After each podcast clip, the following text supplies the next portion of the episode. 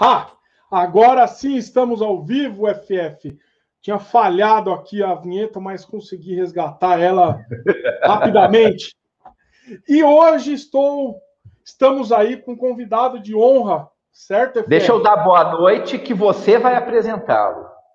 Claro, Deixa eu dar lá, boa noite. Boa noite, pessoal. Muito bom estar aqui hoje, essa quinta-feira, dia 3 de junho, feriadão, né? Em vez de a gente estar tá descansando, nós estamos aqui, né? Vamos bater um papo aqui com o Miguel, né? Na verdade, o Alevas vai, vai fazer a apresentação adequada aí e tudo, mas primeiramente é uma honra, assim mesmo, sabe? Do, de, de poder estar aqui hoje para bater esse papo. Alebas, apresente o nosso convidado de honra de hoje. Estamos falando aí com o grandíssimo produtor musical. Produtor, Licel? Senhor Licel Franco. Pode ser é, produtor, Licel? Melhor que guitarrista. É, com certeza. Raça lazarenta, né? ah, sensacional. Licel, primeiramente, muito obrigado aí por estar participando com a gente. Para a gente é um cara, é uma honra mesmo ter um, um cara igual você aí com a gente aqui no programa. A gente já falou com bastante gente e você, puta, era um cara que a gente também estava querendo falar por muito tempo. E, puta, sensacional, cara. E aí, vamos começar, né, Eliciel? Eu queria que você começasse aí falando um pouquinho do começo seu, uma coisa que eu tenho bastante curiosidade também. Quer dizer, vamos, primeiro, fala um pouquinho do seu começo lá em, em Minas Gerais, como é que foi, como é que como tudo começou. Cara, é mó clichêzaço isso, né? Mas a gente começa gravando os amigos, se gravando, duvidando que se for pro estúdio vai ficar bom, sabe? É, eu mesmo vou gravar, aquela velha história. Só que na época não tinha, não tinha né, computador, não tinha nada. Então a gente tinha que inventar as coisas. Aí eu fui, gravei minha banda lá de qualquer jeito e fui pro show tocar com ela e botei a fitinha assim e tal, lá no Matriz, lá no, no, claboço, né? Aí o cara chegou, o que, que tá tocando? Então, falei, a ah, minha banda. Mano, você gravou onde? Falei, eu gravei no meu estúdio. Aí quanto que ia gravar lá? Aí acabou. Aí comecei a gravar a galera e, e putz, em 99 parei de andar de skate, porque o estúdio tava entupido de banda e ficou entupido de banda até hoje, cara, sacou? Hoje eu tô mais de boa, tô gravando bem menos, porque é melhor, né? Mas tô aí é bom pra caralho, é inexplicável, assim, de vez em quando. Né? A gente passa por muitos problemas com família, com esse negócio todo, para trabalhar com música, né? Que eu tento uhum. falar pra galera que todo mundo vai passar por isso. É muito difícil, mas depois de você superar essa parada, você consegue viver mais em paz, né? Ô, Liciel, você era guitarrista? Eu tocava guitarra com, com uma galera que chamava Improvision e batera com uma banda chamada Aedes. Isso era em 90, um pouquinho ali. E, e, e, assim, é, o, que, que, o que, que você gostava de escutar na época? Como é que, que, que, que você achava das coisas? Gravação que você escutava, você falava assim, pô, bicho, esse disco soa bem, não, esse disco soa bem, isso é legal, e tudo, preciso entender um pouco mais disso. Que veio a coisa da gravação, assim, falar assim, bicho, eu vou montar um estúdio. Quando que veio esse clique aí? Cara, como eu era muito novo, devia ter uns 14 anos, sacou? Eu não entendia nada. Eu achava que se eu gravasse ia ficar igual, é, igual PJ e ficava, tá ligado? Eu tinha uma Zoom 1010 que era exatamente o som do Pantera, sacou? E ponto final. No Stunner, um amplificadorzinho pequenininho assim, Stunner, vocês lembram desse negócio? CUT 16. Sim. Aquilo era som de Pantera, era a mesma coisa, não tinha nem ouvido para sacar, né? Fiquei muitos anos também temando, batendo cabeça e achando que todo mundo é meu inimigo sacou? Todos os outros estúdios eram meus inimigos em Belo Horizonte. Fiquei muitos anos, fiquei uns 10 anos mais ou menos. Aí depois comecei a refinar a parada, tá ligado? Muito tempo travado no, no, no ego ali, de, de, de eu ser o fodão ali no negócio. Eu juro pra você. Por isso, que eu, por isso que eu sei acertar na veia da galera da internet, assim. Eu sei acertar na veia do cara, eu sei exatamente o que, que ele tá pensando, porque eu, eu pensava muito isso, sacou?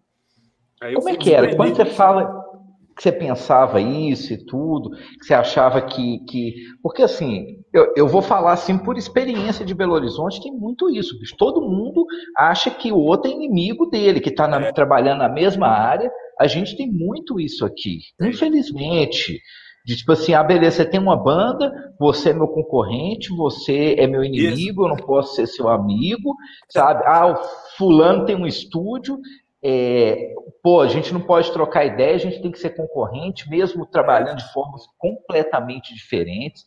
Mas é, eu acho que, é uma coisa da cidade, assim mesmo, sabe? É, Essa coisa é. bem competitiva aqui. É. Tanto é que quando eu fui para o Rio, é, o primeiro trabalho que eu fiz lá tinha dois produtores dentro do estúdio comigo. Sacou? O cara que me acolheu lá, o Gabriel Zander, lá no estúdio Superfãs, e o Léo da Costa foram duas pessoas que me ajudaram muito lá no início, né, no Rio. Me colocaram no meio da bagunça ali e, bicho, todo mundo gravando, sacou? Ninguém tinha nada com ninguém. Foi, foi o primeiro choque que eu dei, que eu tive, assim, desse negócio. É, bicho, porque é, é, muito diferente. E aí, assim, o que, que você teve de equipamento? Você lembra de equipamento de estúdio quando você começou a gravar? Boa. Cara, eu pegava uma mesa Giannini de um. De um de, do, do, esqueci o nome dele, lá de Belo Horizonte, e os microfones deles, cara, era tudo Lesson, sabe aquele Lesson cópia do 58, né? Uhum. Sim. Era aquilo ali. Igualzinho. Era, ele só era, ele, ele, era todo preto, né? Com o rótulozinho, assim, o labelzinho azul. É, tinha um cinza mais pesado, tinha um botãozinho de ligar. Né? Eu pegava emprestado e saía gravando as coisas, eu, na casa dos amigos. Até que um dia eu parei na casa da minha mãe, lá no, no porão lá de, da casa da minha mãe, e comecei a gravar lá, assim. E aí, microfonando guitarra, tinha o microfonezinho e tudo. Era computador já? O que que era? Tipo, era o... Pois é, a gente, eu fazia, olha que coisa mais errada, né? Eu fazia a guia na fita, na cassete, e dava play no cassete e gravava no, no computador, no SoundForge. Aí, toda hora que você dá play na fita, ficava no tamanho, né? Eu saía gritando no SoundForge, é uma merda, assim. Aí eu descobri sobre aqueles barulhinhos, né? Aqueles barulhinhos, assim, de, de, de, de fase errado e tal. Aprendi a fazer crossfade nessa época, e condução de Ford. depois de muitos anos, gravei muita gente, assim. Depois eu fui gravar, gravei The Nest Blues, né? Tá ligado essa banda aí de BH? Sim, sim, conheço. Aí eu entrei com o Cakewalk em quatro canais só, que era duas placas de áudio, sem sincronia de clock. Então, de minuto em minuto, eu voltava, assim, as pistas que ficavam fora. Era, era na, na, na tosqueira absoluta, né? Sacou? Absoluta. Nossa, bicho. Mas ralação, né? É. E, e como é que HD você fazia? tinha 250 mega, sacou? o Wave tem o mesmo tamanho até hoje. Né?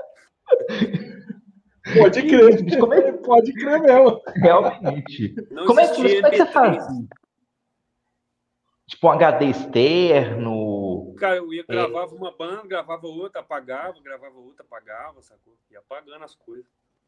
Nossa, bicho. É, é, porque, assim, isso evoluiu muito, né? Você começou a gravar o quê? 98, 97? Quando que foi? Eu, eu não sei direito, cara, mas foi tipo 96, alguma coisa assim, 95, 96.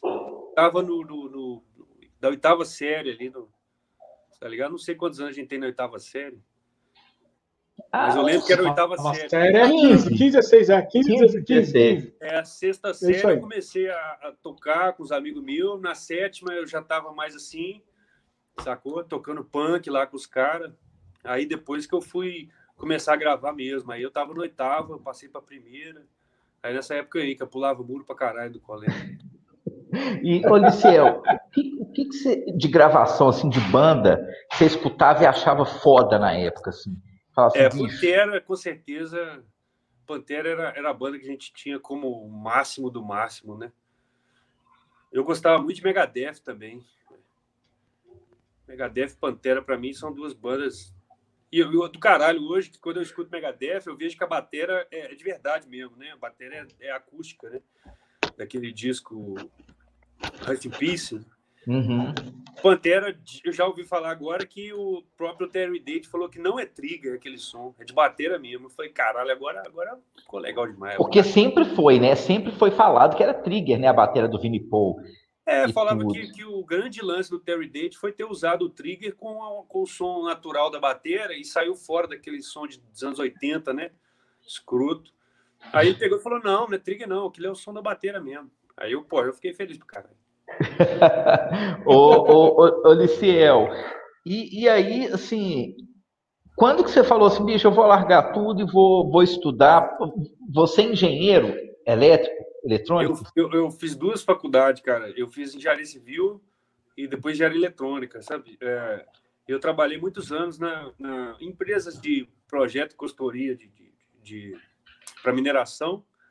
Já trabalhei com elétrica, com automação e depois, no último, foi tubulação industrial.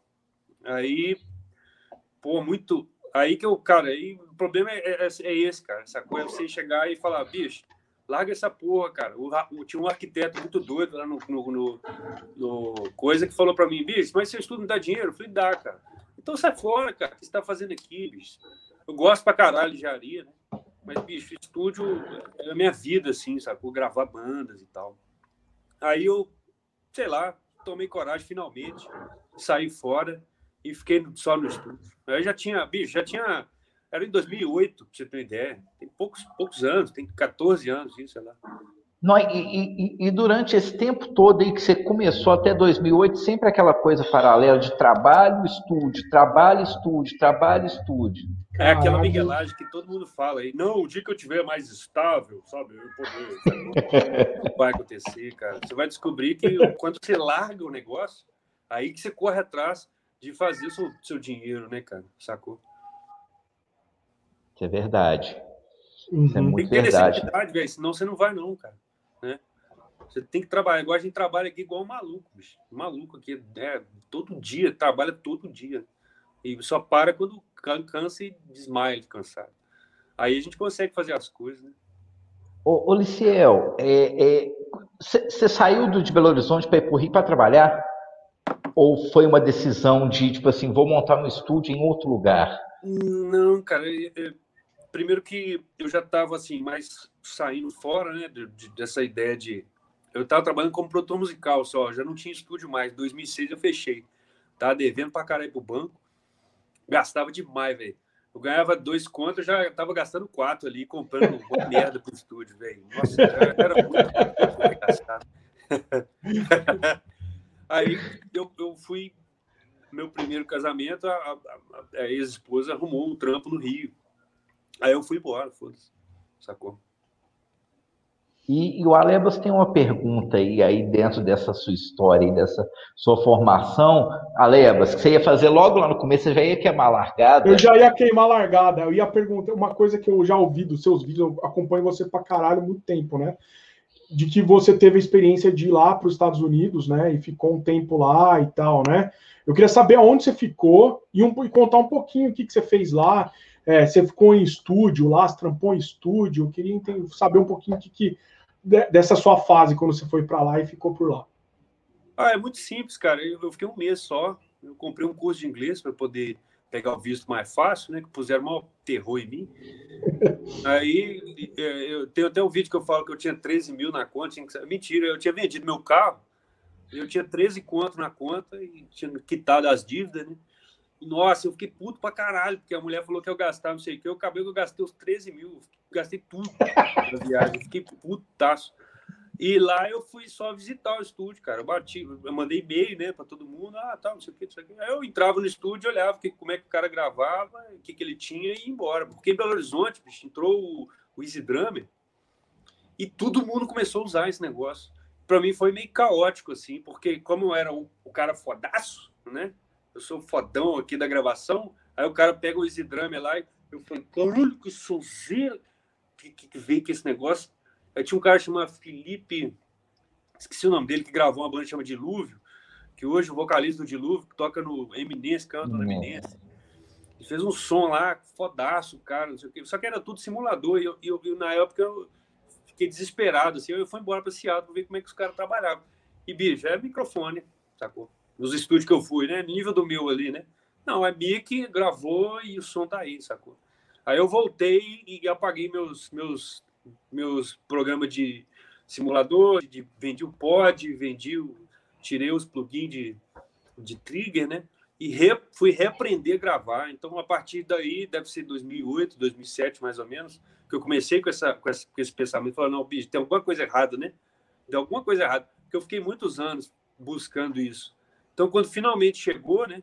Que foi o Easy Drummer, e, e, o, e o outro de guitarra lá, o Guitar Rig, chegaram assim, muito porrada. Um processamento realmente com som, cara, que você fica assim, puta merda, velho. Você com, com a guitarra no, no, computador e o mouse, você faz uma porra de uma música fodaça. Você tem um mínimo de noção, né, de música ali. Aí eu falei, ah, agora tem alguma coisa errada, velho. Agora, agora, agora acho que entornou o caldo, né? Então eu fui para lá para os Estados Unidos, vi que os caras gravam de verdade mesmo. Aí eu voltei, eu tô falando assim de verdade, porque simulação não, é uma simulação, né? Não é, não é tocando, né? Então aí eu fui, voltei, cara, e zerei tudo, assim, fui reaprender a gravar. E aí, e agora, nesses últimos anos, também eu estou reaprendendo também a gravar, porque agora não tem mais nada de computador. Agora fudeu, né? Se o cara erra, fudeu, tem que voltar tudo. e aí tem uma pergunta aqui, aproveitando, Licial, do TBN Thiago, que ele também é um outro cara que é amigo nosso, fãzão seu, fã, fã pra caramba seu. É, se fosse hoje para o eu, o que você faria de diferente por lá? Que ele falou, sei que você já teve por lá, visitou alguns estúdios. E o que, que você faria de diferença, o diferente hoje com a experiência, com essa experiência que você tem? O que, que você ia fazer de diferente por lá? Bom, acho que eu faria a mesma coisa, cara. Tá ligado? Porque quando você vai conhecer os estúdios, você conhece os caras, você vê o que, que os caras têm. É um, é um papo legal pra caralho e ele permanece assim até hoje. Eu acho que não faria nada de diferente, não. Sem querer, eu, eu, eu entrei no. Deu aquele choque e eu, eu entrei na vibe certa para mim, sacou? De tudo. De, de largar para lá essa ideia de, de estabilidade e largar para lá essa ideia de facilidade também, sacou? Que isso aí uhum. todo mundo tem, cara. Que a gente acha que outra pessoa não tem, né? Por isso que, por isso que todo mundo fica, ah, caralho, que sonzeira. Não, o seu vizinho também tem a mesma sonzeira que você. Então, isso que é o, isso que é o sobrevivência. Eu gostei dessa. O cara fala assim, sonzeira, mas aí o seu vizinho tem a mesma sonzeira que eu. Cadê a diferença aí, né? Eu acho que, que isso, isso é pano para manga, né? Porque é. você está falando. Você, você foi para onde nos Estados Unidos? Eu fui para Seattle, né, cara? Seattle. E, e, assim, desculpa, eu, eu não, não sei assim, se lá tem estúdios grandes, assim, famosões, assim. Não, eu fui em estúdio pequeno, cara. Eu botei assim, Music Studio Seattle e mand saí mandando e-mail pra galera, sacou?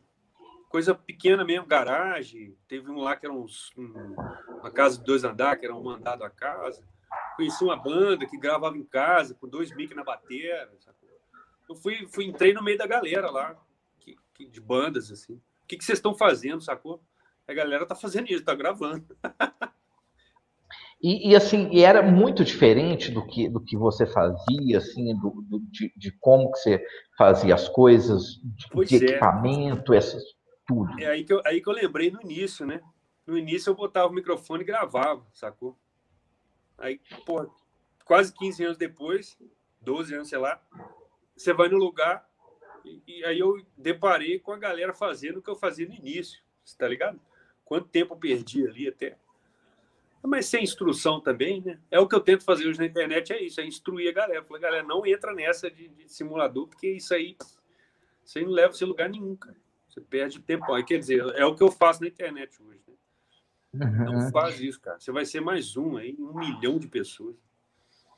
É, eu acho que esse, esse papo é um papo legal, assim, é, da gente trazer. É, mas antes, aí eu, eu queria saber um, um, pouco mais, assim, de aonde que você procurava informação para aprender a gravar e tudo. Como é que era isso? Tipo, na hora que estava na hora que você estava lá desenvolvendo a coisa e tudo, você falou assim, bicho, eu preciso saber como é que funciona o cakewalk, preciso saber, bicho, porque o cakewalk era um saco de mexer.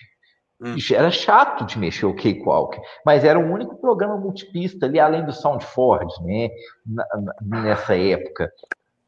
Mas era chato e tudo. É. Onde é que você conseguia os macetes, tudo isso, quebrar a cabeça, duas placas de som, entrar quatro canais, gravar multitrack ali?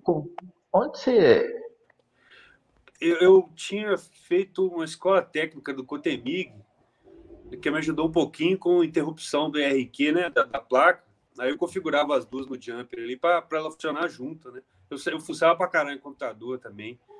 E, e cara, eu, eu, eu, também era muito cabeçudo. Eu não queria aprender com ninguém, cara. Eu queria aprender sozinho. sacou? Não queria que ninguém me ensinasse nada. Que aí eu ia ter muito mais mérito se eu aprendesse sozinho, tá ligado? Que ideia idiota, né? Com a perda de tempo do caralho. Mas então, bicho, mas aí você abria é, help do programa e ia, ia, ia, fazia isso? Não, assim? eu saía metendo mouse lá, cara. Vambora, vamos lá, abrir aqui, aqui, cara. Não deu, não deu, deu, deu, vai embora. Nem help eu acessava. E você tem na sua lembrança aí a primeira banda que você gravou em Belo Horizonte? Tipo assim, é... Bicho, vem aqui no meu estúdio. A primeira banda que te procurou mesmo para gravar? Claro, é, claro. Eu tava lá no, no calabouço, né? Com a minha fitinha lá, que eu gravei e tal. Aí chegou o Ricardo Reis, cara. A banda chamava Sonido na época. Eu lembro muito disso, porque ele ficou comigo gravando durante, tipo, muitos anos, né? Gravando muita coisa depois, né? foi do caralho. É foda que em Belo Horizonte eu, eu, eu acredito que eu já gravei mais de mil bandas, tá ligado? Porque era muita banda. E acabava uma banda, acontecia mais três bandas. Sacou? Então eu gravava, tipo, de, de, uma pessoa, eu já gravei umas cinco, seis bandas da mesma pessoa, tá ligado? Muita banda, muita banda. Hoje eu tô gravando 40 bandas por ano, mais ou menos. Caralho. E lá em Belo Horizonte era, mais, era 100 bandas por ano, sacou? Que eu gravei. Mas Era 40 muito... bandas por ano é coisa pra caralho. Pra caralho. É, todo fim de semana, né? Dá quatro bandas por mês. Durante um ano dá 40 bandas. Não, todo fim de é semana muito... tem banda aqui. É muita coisa, bicho. É. Não, é, antes, era, antes era uma bosta, porque eu não tinha esse processo de começar e acabar, né? A gente ficava com aquele, ah, recorre, recorre, recorre, recorre. Ah, quero regravar e quero... A gente ficava com as pernas abertas para esses assuntos. Então a banda não acabava de gravar nunca. E você acaba Caralho, prejudicando o trabalho. Porque quando você deixa a galera regravar à vontade, os caras vão regravar à vontade, né? Claro. Você tá dando limite. E aí é igual menino, é igual criança. Mas aí o que acontece? Você acaba prejudicando o trabalho deles também, né? Você é responsável por isso. Porque quando você fala, velho, nós vamos gravar um solo aqui, se você quiser gravar de novo, você vai pagar mais horário, vai gravar mais. Aí o cara, não, vou, então eu vou concentrar e vou fazer um solo foda. Beleza, solo aí que tá pronto, sacou? que o cara não quer pagar mais. Agora, quando você fala, bicho, você pode repetir esse solo duas mil vezes. O cara, então, eu vou repetir quatro mil vezes esse solo, né? Eu vou chorar uhum. para você para fazer mais duas mil. No final vai ficar uma bosta o solo. No, final, por isso, né? ele vai virar e falar assim, policial, mas aquele primeiro que eu fiz, eu acho que foi o melhor. É, os caras falam assim, ah, a primeira mix que você fez, a bateria estava melhor. Essa última agora, o vocal sabe? Dá, dá para juntar a bateria da primeira mix com a guitarra da segunda, sabe? Essas, todas essas zicas já passei todas já, porque justamente eu não tinha, eu não eu não entendia que se eu colocasse limite nas coisas, o trabalho ia ficar muito melhor. Você está entendendo? É isso que, eu, que eu, é difícil da galera entender isso. Ô, ô Liceu, qual foi o maior tempo, você falando aí de, de, dessa coisa de pode gravar, vamos fazer, vamos isso, o maior tempo que a galera demorou para gravar um disco? Ah, a gente ficava meses, bicho. Tem uma banda que chamava Insane, que era de metal, né? A gente gravou e regravou umas duas. O Bantrap mesmo, gravamos muitas vezes o disco, assim. Várias vezes. Mas assim, tipo, já pegou banda que demorou tipo um ano para fazer um disco? Acho que não chegou, nunca cheguei a um ano, não, cara. Mas uns seis, sete meses assim, a gente já chegou. O que é muito tempo, né? É. Ah, caralho. Ninguém aguenta mais fazer nada. Eu, quando eu gravei, eu gravei Detonautas no Rio, e o Fábio Batera é um cara muito sensitivo, assim, um cara, cara que sente as coisas, sacou? E ele falou um negócio muito interessante, que a, a energia do negócio acaba, sacou? E, e, aí não tem mais, não tem jeito de recuperar.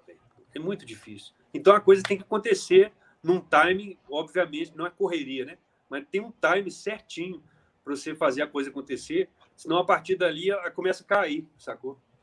E não tem como recuperar, não tem como. Não, não. Quando, quando você está falando isso, é aquela coisa assim da entrada no estúdio, da galera com, com, com sangue no olho para gravar é. e tudo, e, e, e, assim, quanto mais demora, aquilo vai perdendo, a música vai perdendo é. uhum. sentido ali para eles, né? E, e, e, a coisa não, não caminha.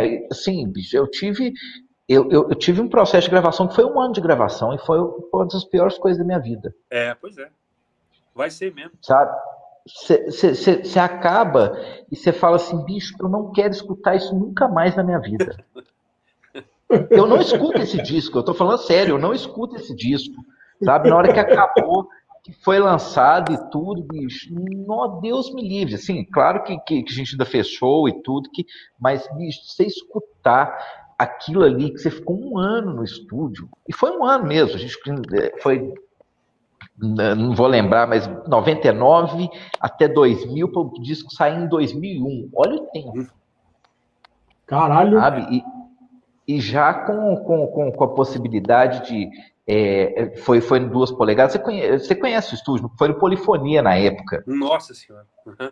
Lá tinha duas polegadas, né? Então, tipo assim, é, aí passava e voltava para o Pro Tools, aí cortava aqui, fazia isso, fazia aquilo, regravava isso. Bicho, o negócio não caminhava. É. Não caminhava. Sim, bicho. E um ano de estúdio foi uma grana que eu fiquei devendo por muito tempo. Ah.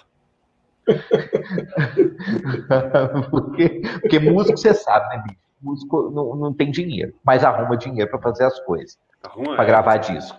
Arruma sim. Sabe? E aí eu, eu queria te perguntar também outra coisa para a gente ir entrando um pouco no, no assunto da, das guitarras assim. Você falou quando você viu o Guitar Rig a primeira vez, você falou fudeu. Aí usou o pod, né? Tipo, você, você tinha um pod, né? É, com todo o pod aí pra gente. E quando que você falou assim, bicho, guitarra tem que ser microfonado? Vou, pois é, vou, vou, começar a estudar isso. Porque não é fácil tirar timbre de guitarra microfonada. É, não é não.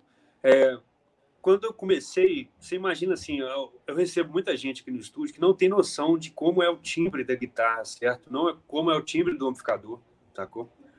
Então, obviamente, igual eu falei, eu tinha um Zoom e um Stanley, e para mim aquele era o timbre. Eu fui ensaiar no estúdio que tinha um macho, eu tirei o agudo todo do macho.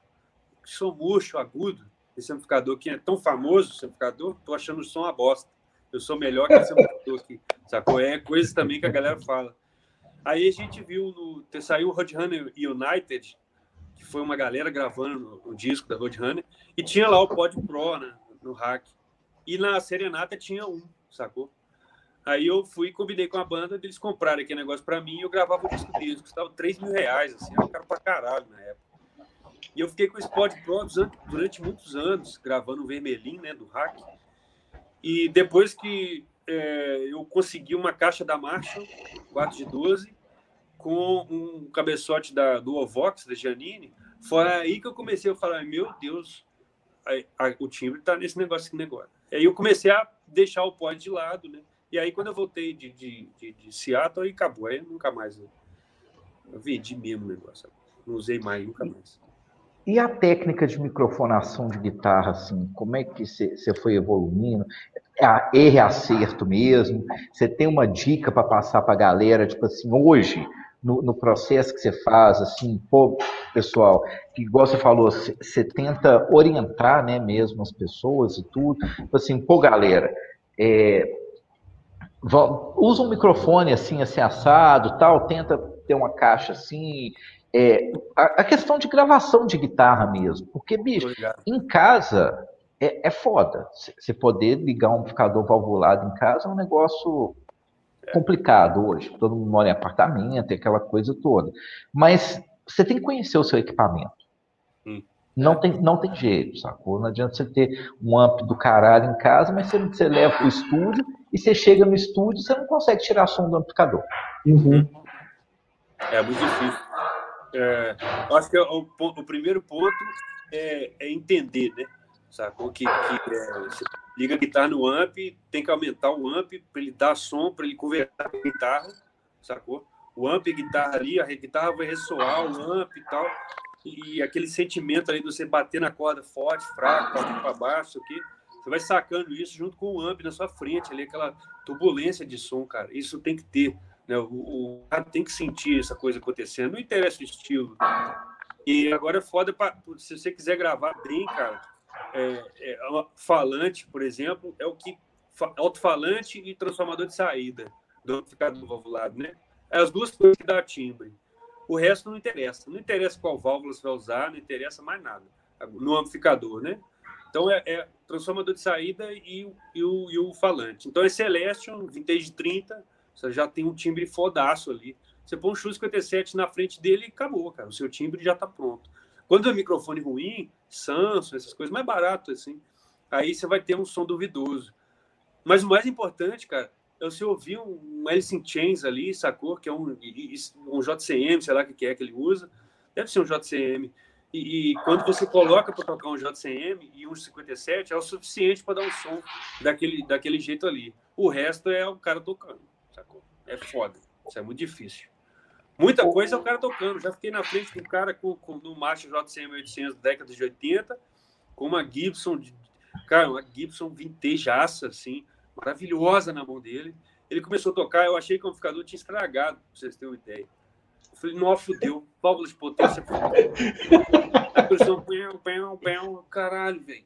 Aí, porra, por fim, eu peguei a guitarra, não, deixa eu ver essa porra, pra deixar o cara meio de lado. Não, deixa eu pegar isso, pro cara, pra gente não passar vergonha. Não, quando eu peguei a guitarra, jô, saiu o som todo. Eu olhei pro cara, toma aí, toca aí. O cara, eu, nossa. dá vontade de roubar a guitarra dele, arrumar uma arma. Não, me dá, me dá essa guitarra agora. Me dá essa guitarra. Isso, Ai, caralho. Isso, isso é a banda que você ia gravar? É, eu ia gravar a banda. Aí eu tentei mostrar pro cara, velho, tem que ter pegada aí, bicho. Sacou? Foi sinistro essa, essa... Que isso? Então é isso, cara. Para gravar guitarra é pegada e, e, transformador de saída bom no, no falante bom. Só que os transformadores de saída bom, ninguém quer comprar, velho. Custa mil prata, mil e quinhentas prata um transformador para você fazer um amplificador de 50 watts, 40 watts, sacou? Lá de fora, que é imposto e tudo. Aí todo mundo quer enrolar. Então acaba que você não consegue, velho. Você vai custar a pegar um, um, um, equipamento, um amplificador bom mesmo, com transformador de saída original, e você começar a entender o som ali que, que funciona. É difícil para caralho. Entendi. Entendi. É. E, e assim, você falou uma coisa aí que, do, do, negócio da pegada. É, tem, tem muita gente que acha que gravar guitarra é fácil. É, muito difícil. Muito difícil. Tipo assim, Bateria é nas... mais difícil de gravar, mas guitarra... Ah, não. Certamente. A guitarra que é desprezada, né? Sacou? É, é difícil o... orientar também a galera. Né? Pois é, antes da gente falar desse orientar a galera, assim, é, o, o, uma, não sei se eu, eu creio que, que, que, você tem esse pensamento assim que, que isso tem até que entrar muitas vezes na, na, na conversa com a banda, que assim, às vezes o, o timbre que o cara está escutando sozinho, ele acha que aquele timbre é o timbre mais foda do planeta, mas aquele timbre não vai caber na mix, aquele timbre Bom. não vai caber na, na, na, no estilo, aquele timbre, assim, e às vezes o cara vai lá escuta aquele timbre magrinho, né? Que tipo assim, pô, eu, eu, eu gravei isso e tal, timbre magrinho e tudo. E aí, na hora que ele escuta o disco, é aquela pancada. Bicho, como é que você lida com isso? Porque, bicho, é assim mesmo. É, teve, teve um cara que uma vez ligou para ligou, queria gravar aqui no estúdio e ele queria que pergunta que amplificador que eu tenho. Aí, bicho, eu já fui roubado duas vezes, né? Você fica morrendo de medo de falar o que, que você tem, né?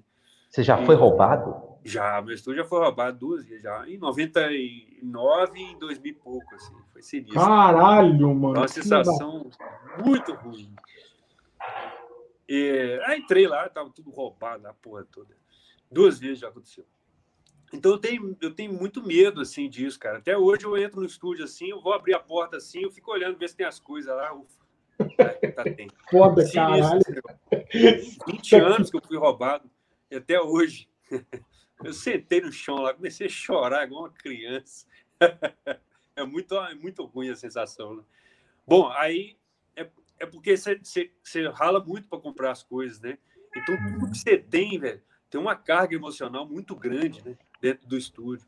Então, quando alguém vai lá e rouba tudo, caralho, é, é um vazio muito fodido de que você, que você fica, né? Mas, enfim, Aí o cara perguntou que amplificador que eu tinha. Aí eu sempre respondo, cara, qual o amplificador que você quer, né? Porque aí a gente, se eu não tenho, eu arrumo. Aí ele falou uhum. que ele uhum. queria um, um, um, mesa bug triple rectifier com uma caixa 4 de 12 reta da marcha. Eu falei assim, bom, não vou botar um triple rectifier no meu estúdio, porque ele é 50 watts, né? Você vai usar ele no meio, né? para destruir meu estúdio.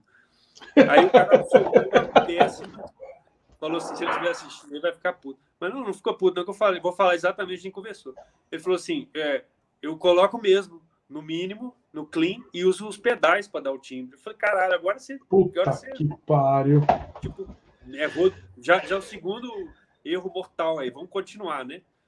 Aí eu falei para ele assim, ele, aí ele completou, tampou a, a panela de bosta, falou assim, eu já sei o timbre que eu quero, sacou?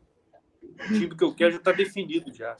Eu falei, cara, eu não vou gravar você, mas de jeito nenhum, porque não é assim que funciona, né? Falei, o timbre que você quer, não casa na mix, esse negócio que você falou isso.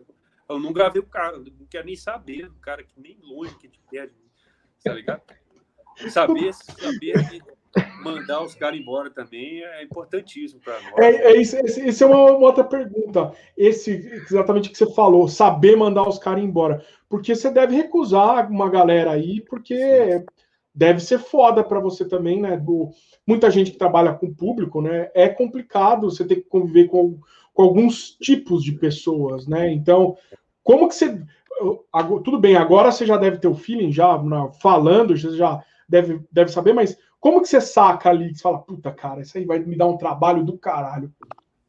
Bicho, é, eu sempre fiz isso no porão, no porão. Eu comecei a fazer isso há muitos anos. Uma banda começou a gravar comigo e falou, cara, gravou a bateria. Aí os caras, a gente não tá ouvindo o som do seu estúdio direito, não sei o que tá acontecendo. Eu falei, ah, não tá não, então tchau, puf, devolvi os cheques pro cara, nunca mais eu gravei eles.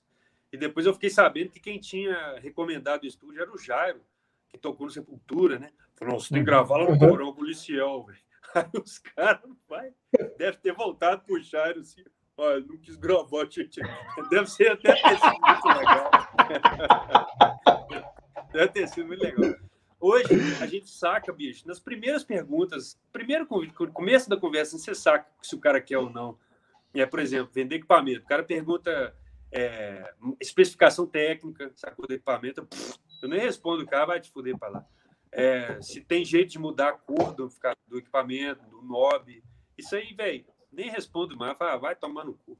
Sacou? Porque o, o, o a galera que boa para trabalhar é assim: tudo bom, queria gravar minha, minha, minha banda. Quanto, é, quanto que custa, que dia que, que, tem horário, sacou? Como é que funciona? Aí você vai, ó, tem horário tal, funciona assim, custa tanto, sacou? Beleza. O cara, ah, legal, vamos, vamos marcar o dia, como é que paga e tal. Pagou, acabou, cara. Acabou. Aí o cara vai perguntar o que precisa levar, porque a gente vai pegar avião, às vezes, tem que levar isso, tem que levar aquilo. Aí vai esclarecendo assim, mas já tá pago, sacou a gravação? Tá 100% pago e, e já tá marcada a data. E aí a gente vai definindo as coisas a partir daí. Isso é o melhor tipo de cliente. Tudo bom? Você vende equipamento aí, não sei o quê, quanto que custa? Como é que eu pago? Fala, você paga tudo para mim eu vou te enviar e entregar daqui a 90 dias, nós vamos comprar as peças, vamos não sei o que, não sei o que. O cara, beleza, toma aí o dinheiro aí, sacou? É assim que os clientes meus trabalham comigo. Se o cara fizer uma perguntinha a mais, ele, ele, ele não vai conversar comigo mais, sacou? É assim que eu faço. Se, se tem alguém assistindo aí que fez pergunta a mais e eu não respondi, foi por causa disso. Você está falando, isso serve tanto para os equipamentos que você vende, quanto para as pessoas que vão gravar no estúdio. Para o curso também. Ah, se eu fizer seu curso, eu vou conseguir montar pedal? Pff, nem respondo. Não falei isso na propaganda do curso, tá ligado? É muito perigo, cara. Porque o cara entra, quer o dia de volta, sacou? É, se, você, se você dá papo, der papo para isso, o cara quer dia de volta. Ele fala que não gostou, não sei o quê. Ele vai encher o saco, sacou? Você arruma Entendi. confusão. E aí você dá espaço pra galera foda vir, sacou? Esse é que é o mais difícil de ser. Tô precisando de dinheiro, velho. O cara quer comprar um moletom, mas ele tá, pergunt... ele tá querendo na cor azul calcinha, sacou? Eu tô precisando de dinheiro. Aí, se eu fizer isso, me fudi. Quero abrir as pernas pro cara, vai ser, vai ser ruim, cara. Não vai ser legal. Não é o azul que ele queria, aí é. já fudeu, né? Ou na foto tinha um botãozinho a mais, nego falando assim, sacou? O seu produto é X, é daquele jeito e pronto, acabou. Você. É. Cada um assim, a, é, assim, ah, beleza, você, quer um, você não quer um compressor, porque você tem dois, né? É o Maletomp e o Maletomp. É, é, de um e dois canais. De um e dois canais. Ah, mas tem um de dois canais. Ah, beleza, eu quero três canais. Compra um de dois e um de um. Que é isso aí. eu não vou fazer um de três canais para você. Tipo, você compra um de dois e compra um. Mas é, é, eu entendo, assim, porque lidar com o público, você lida com o público. Né? Então, assim, deve ter gente pedindo exceções, né? É, eu faço, às vezes eu faço. Sabe? Mas assim, o cara que. Ah, mas pô, mas eu não gosto do, do, dos Kinobi que tem no Maletomp. Tem como vir com outro Kinobi? Não. Compra outra aí, se você compra outra aí, você mesmo põe. Sacou? Entendeu? Agora, sim, eu acho, acho legal essa conversa que você tem com, com, quando a banda entra em contato com você. Como é, como é que é isso? Assim, você tem alguma, algumas coisas que você pergunta já de cara para você entender como é que é a coisa, se tem uma pré, se eles, como é que eles trabalham, tudo tem alguma coisa assim pré-definida? Não, eu acho que a galera que vem gravar aqui sabe o que, que eles vão passar, né? Então, para mim, o filtro tá perfeito. Depois de tantos anos enchendo o saco de todo mundo na internet, o filtro para mim tá incrível, velho. A galera que vem é aquela galera que, porra, quer fazer um som, sacou? Que escuta, as, às vezes escuta as coisas que eu, às vezes não. Mas é, é, normalmente é a galera que quer vir tocar e sentir a coisa acontecendo do jeito que eu falo, do jeito que eu mostro na internet. É, quer tocar mesmo, bater, tocar guitarra, tocar violão, sei lá. Gravei uma banda de sete pessoas aqui dentro, com flauta, com uns guitarras de slide, assim, cheio de delay, sacou? Um som muito doido. Mas a, a ideia de todo mundo que vem gravar aqui é sempre essa, é fazer o som e, e, e, ouvir depois o que os caras fizeram, sabe? Curtir o processo também e tal. É apaixonado, com, acaba apaixonando né, pelo estúdio também, pelo espaço, pelo visual ali que tem o negócio, né? Aquele clima gostoso pra caralho. É, então eu não faço nada, uns... eu fico aqui assim, aí de repente toca no painho, opa, eu vou lá, recebo a galera, a galera entra, eu não sei que som que é, eu adoro não saber também, sacou? Eu, ah, é você é não, tipo assim, você não pergunta se tem uma pré, você não pede, você, tipo assim, deixa na hora que entrou no estúdio, o negócio acontece. É, eu gosto, eu gosto de viver isso. A galera fica perguntando, eu ah, vou mandar uma pré aqui, não sei o quê, não sei o quê. Aí a menina que atende lá, a Jessin, ela já fala, cara, pode mandar, mas ele não vai ouvir, não. Sacou? Eu não. Porque senão você vai receber um tanto, né, bicho? É. Não, assim, deixa eu fazer uma pergunta. Já teve gente que pediu, tipo, patrocínio para você gravar de graça, querendo mandar pré e tudo. Ah, você quer fazer a nossa gravação aí no, no, na faixa e tudo e tal? Teve? Já rolou? Na, na, época do estúdio rolava muito, né, cara? Do estúdio Porão em Belo Horizonte, né? Rolava pra caralho, assim, muito. Mas hoje não tá rolando, não. Hoje parou. E como é que você, tipo assim, você já corta. Vezes, o cara nem chega, hoje o cara nem chega pra falar isso com você, né? Não, não. Tipo assim, não, Ele dá uma moral. Já conhece o Licial, né? Os caras já, já sabem como é que faz, né? Que, galera é escrota, cara. Tem gente que é muito escroto, que trata ela, sacou? Só porque uma pessoa ali que tá atendendo ele, trata ela mal pra caralho. Eu falei, dá, meu tele... dá o telefone desse cara aí, sacou? Porque o cara trata ela como se ela fosse uma empregada, né? Sacou? Nossa, Fala é. escroto com a pessoa. Teve um cara que falou assim: o que, que tem na bateria? Aí a gente fala, cara, bumbo, caixa, tom, surdo, sacou? O que, tem que levar? levar, cara, tem que trazer o que é básico, porra. Prato, baqueta, pedal de bumbo, sei lá, porra, você sabe, bicho, não é possível. Aí o cara falou assim: não, porque o meu. Isso é assim, é o telefone sem fio, né? Ela falava com o cara, falava pra mim. Aí o cara falou assim para ela: Não, porque meu baterista toca bateria eletrônica, mas ele é um bom baterista. Aí ele vai para aí e não tem nada aí. Eu vi na foto que tinha prato. O caralho, velho, olha, olha o nível do cara. Aí ela falou assim: Não, não tem prato não. Aí o cara pegou e mandou: Ah, então eu vou gravar só bumbo e caixa. Aí acabou. Aí a gente parou de responder. Sacou? Olha como é que o cara trata ela, velho. É os filhos da puta. Pra mim, vem tudo docinho. Sacou? Aí para as outras pessoas em volta. É isso que eu ia falar. pra mim vem tudo assim que senão já toma é, chapuletada. Não, Ô, Liceu, eu, eu, respeito, voltando... cara, eu respeito todo mundo, assim, que vem, que eu adoro todo mundo, sacou? maior respeito do planeta, cara. Todo mundo. Eu não, eu não fico chateado com quem não sabe as coisas, por exemplo, né? Eu não, de jeito nenhum, né? Não saber as coisas não, não tem nada de errado nisso. Mas agora, quando a pessoa ultrapassa o limite ali do, do respeito, aí. A falta de respeito, né? A falta de respeito ninguém merece, bicho. É. Tem que, respeito tem que ter com todo mundo. Ô, Licial, deixa eu te fazer uma pergunta, cara. É, vamos falar um pouquinho de equipamento que você hoje é os caras. Antes dos equipamentos, Alebas, vamos para as perguntas. Bicho, tá cheio de pergunta ah, no tá chat. Foda. tá foda aqui, bicho. Então, assim, tá ó, antes de tá você começar a ler as perguntas, sabe, eu vou, eu vou falar uma coisa aqui. Tipo, ah, beleza, tem, tem perguntas engraçadinhas e tudo. Tem, tem coisa que vai passar batido que a gente não vai responder, tá, gente?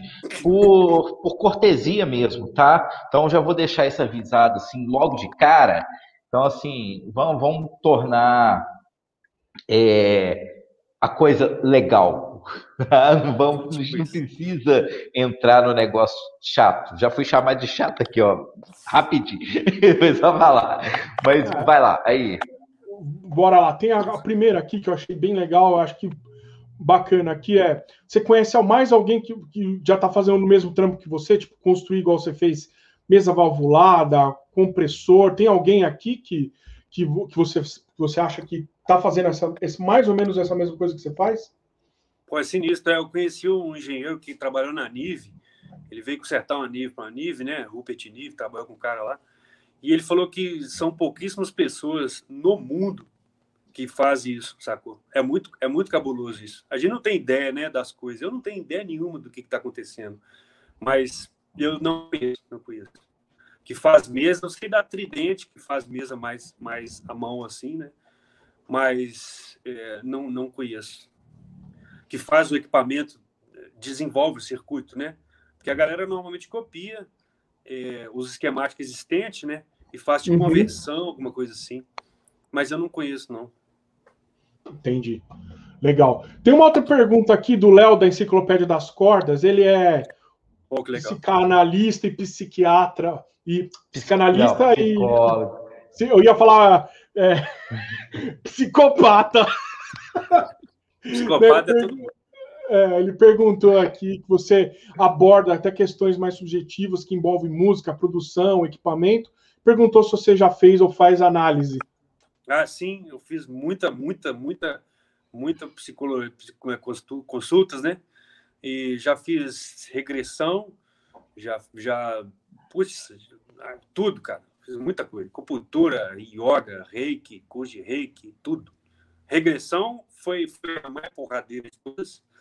E eu, a psicóloga que me atendeu era, era, era muito assim, trabalhava muito com, com o interior ali, né? Que esse negócio, não sei explicar direito.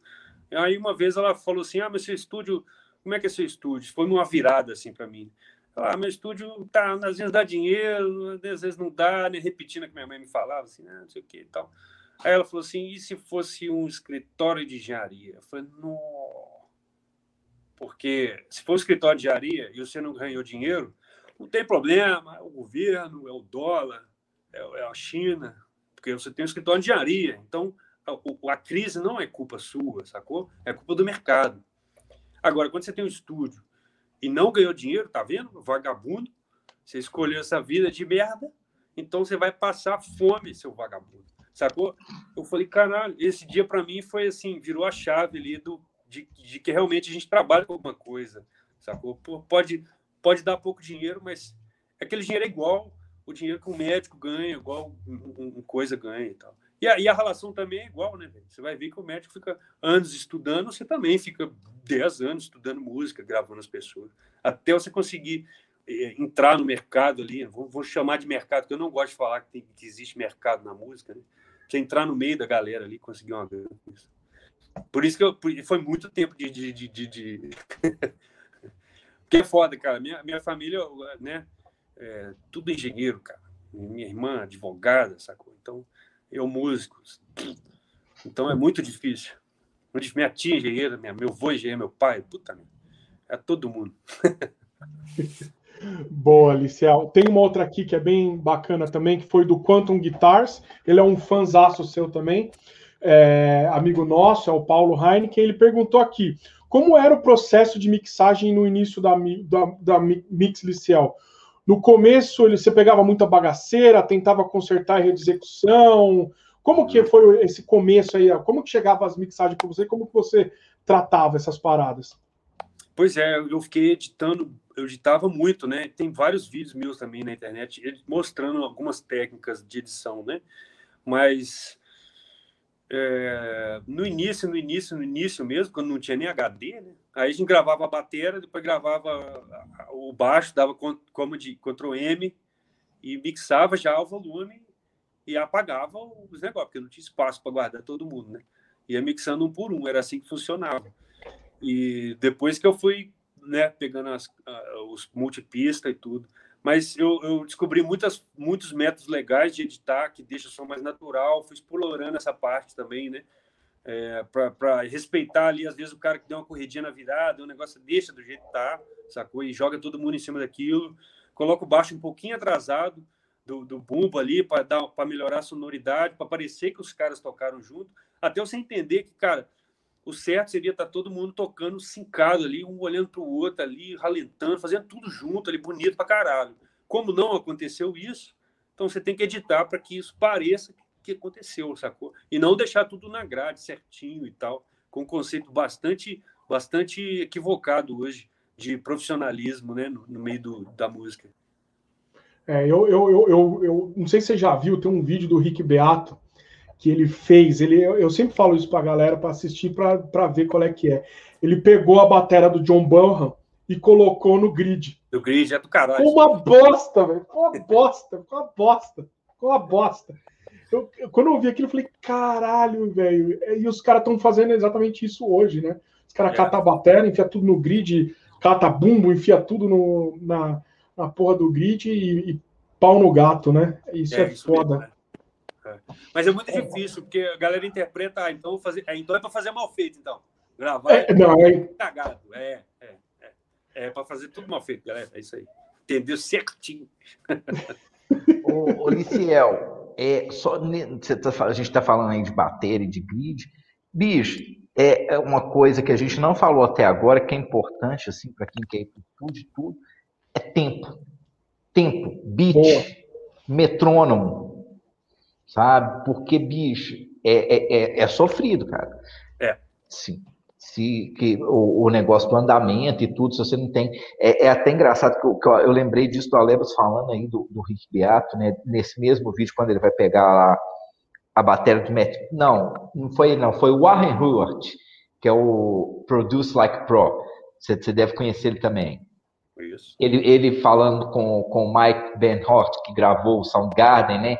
Mostrando as bateras, e ele perguntando se o, se o Matt Cameron usava metrônomo. Falou, não, bicho, a contagem é no começo, o cara começa aí dois, segmentos, dois andamentos com, com metrônomo, o resto ele flui no tempo todo ali, mas é. não, se você coloca no grid, você fode o andamento da bateria do cara inteiro, porque a uhum. bateria precisa respirar ali. Tem hora que o é. cara vai jogar para trás um pouco e tudo. E, e, e, essa coisa do. Eu acho que a música ficou muito pasteurizada com o tempo, né? Assim, é. Tá tudo dentro do. Igual, igual eu falei com você do, antes da gente começar, do cara que vai lá, grava a guitarra, aí ele recorta um pedacinho aqui, um pedacinho ali, faz a base perfeita Aí vai replicar aquilo em todos os compassos dentro do grid, a bateria está no Easy Drummer, né? Uhum. Tipo assim, o, o, tempo perfeito, não respira nada. Pega o som final lá, comprime tudo, fica aquela maçaroca que nada respira. então, assim, é, é, eu acho que, que, que isso é interessante da gente poder falar, com as pessoas que a música precisa respirar, a música não tem que ser compressão no talo o tempo inteiro. Não precisa ser uma batera que tá, tipo assim, aquela caixa que sim, com gate. A bateria precisa respirar. Beleza, você tem que ter uma noção de andamento, você, você não vai andar no clique o tempo inteiro. Uhum. Sabe? Você não vai pegar a, a, a bateria e, e vai. É, esqueci como é que chama a ferramenta lá do Pro Tools, que ele deixa, bota tudo no tempo. Quantizar? O, o Beat é, Detector, é quantização. É, né? Você vai pegar o Big Detector, vai colocar lá, o cara vai tocar, tipo assim, igual a máquina, Aí na hora que o cara precisa tocar ao vivo, o cara não consegue nem executar o negócio direito. né? Mas enfim, Alebas, continua aí nas perguntas. Tem uma outra aqui do Seven Sons. Já teve alguma vez que uma banda não conseguiu gravar por inexperiência? Ou você, como produtor, conseguiu contornar essa inexperiência da banda de alguma forma? Sim, sim. Você tem que saber contornar. Tem que ver o que está acontecendo com a galera. O que está acontecendo para os caras não conseguir gravar. Às vezes estão nervosos, sacou? Às vezes. Igual a gente está gravando aqui, vou dar um exemplo, não é tão exemplo, mas no, primeiro dia não estava saindo a, a, a, os do Carnivale, porque estava todo mundo preocupado com o tempo, preocupado com tudo, né? com, esse, com o horário e tal. Aí no segundo dia estava todo mundo tranquilo, tocou para caralho. No terceiro, porra, fudemos tudo aí, sacou? É, e tem, às vezes a banda, eu acho que se você pega uma banda com, com, com zero experiência, por exemplo, eles têm que gravar, eles têm que gravar todo mundo junto. É o contrário do que a gente acha. Porque se você puser o metrônomo, puser o batera, fizer uma guia pro cara que não tem experiência, o cara não vai gravar, cara. Aí você vai editar tudo, porque o cara gravou tudo errado, vai ter que trigar porque o cara tocou fraco. Porque, mas se você tivesse colocado todo mundo junto para gravar, você ter feito uma gravação muito mais rápida e muito mais verdadeira ali dos caras, né? Pega aqui gente que nunca gravou nada. Já metemos os caras no 24 canal ali, os caras fazem uma puta gravação. Um puta take. Já vi várias vezes o Batera. Não vou fazer essa virada porque não dá para corrigir. O cara vai simplifica a virada e a música é muito redonda, sacou? É um aviado. Você pedir para consertar a sua cagada, né, filho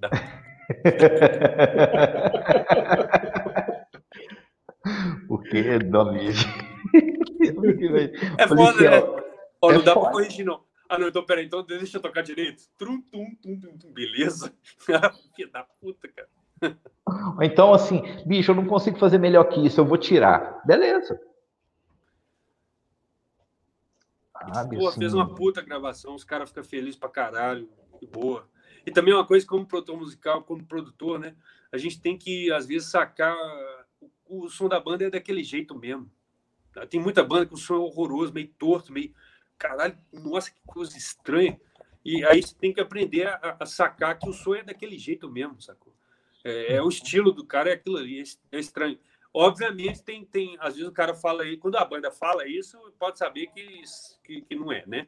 Mas eu tô falando quando você percebe, ou escuta uma banda, você fala, pô, isso é o estilo da banda ali. Indie, então, tem uns indie que a gente que eu já gravei pra caramba. Nossa, que coisa esquisita. Era seis minutos de música. No meio da música, o cara falava um negocinho assim, baixinho, três frases assim, e era isso, assim. Nossa, tá. Aí você falou assim, bicho, será que o cara tá me chamando? Será que, que é, é, a voz falhou? Será que meu microfone tá com problemas? Não, aquilo é da música, né? Tipo... Eu tenho um excelente exemplo. O cara, tá, o baixista estava lá. Aí a galera, pô, faz um negócio mais, mais agudo. Ele fez assim, ó. E continuou tocando a mesma imagem, a mesma figura, sabe? Aí, aí Aí todo mundo agora ficou foda. Eu... Tá bom. Ai, cara. da hora. Ai, vamos, vamos, vamos, vamos. Só um. Eu ia pedir aqui para a galera. É... Primeiro, ah, Ulisses, só falar aqui, hoje é aniversário da minha mãe, então feliz aniversário para dona Tereza aí. Ela pediu para falar, ai filho, fala na live. Falei, vou falar, pode deixar.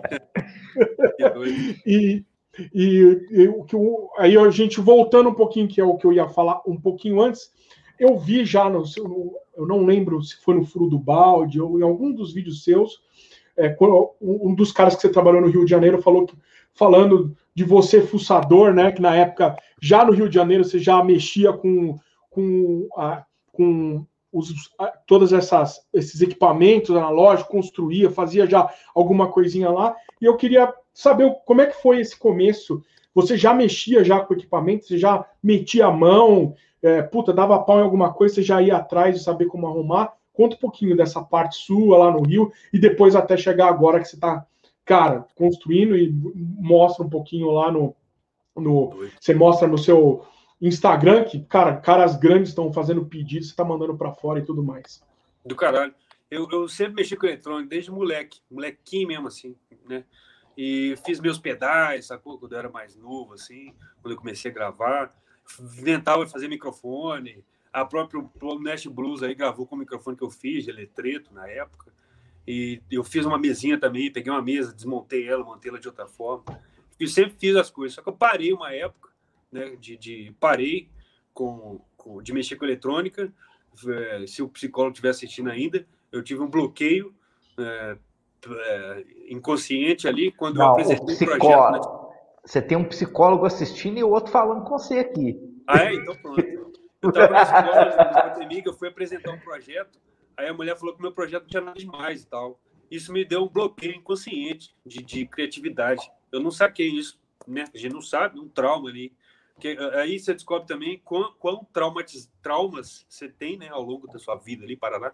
Porque aí quando eu fiz regressão, vários anos depois, eu fui ver que isso provocou um trauma em mim. Então eu fiquei todos esses anos parado é, de, de construir coisa, de bolar coisa de eletrônica e tudo. Eu ficava só no, no, no Beabá ali, fazendo cabo e tudo. Aí, eu, depois que eu fiz essa terapia, eu voltei a, a, a, construir. Foi aí que eu saí fora da engenharia civil e fui para eletrônica, na PUC, né? E aí, pá, eu comecei a rebuscar ali, né? Fazia amplificador de guitarra, comecei a fazer pré-amplificador e tudo. Mas lá no Rio, eu, eu, eu cheguei fazendo um SAMI, né? Que, o, que um amigo meu falou, pra, falou do conceito do SAMI, né?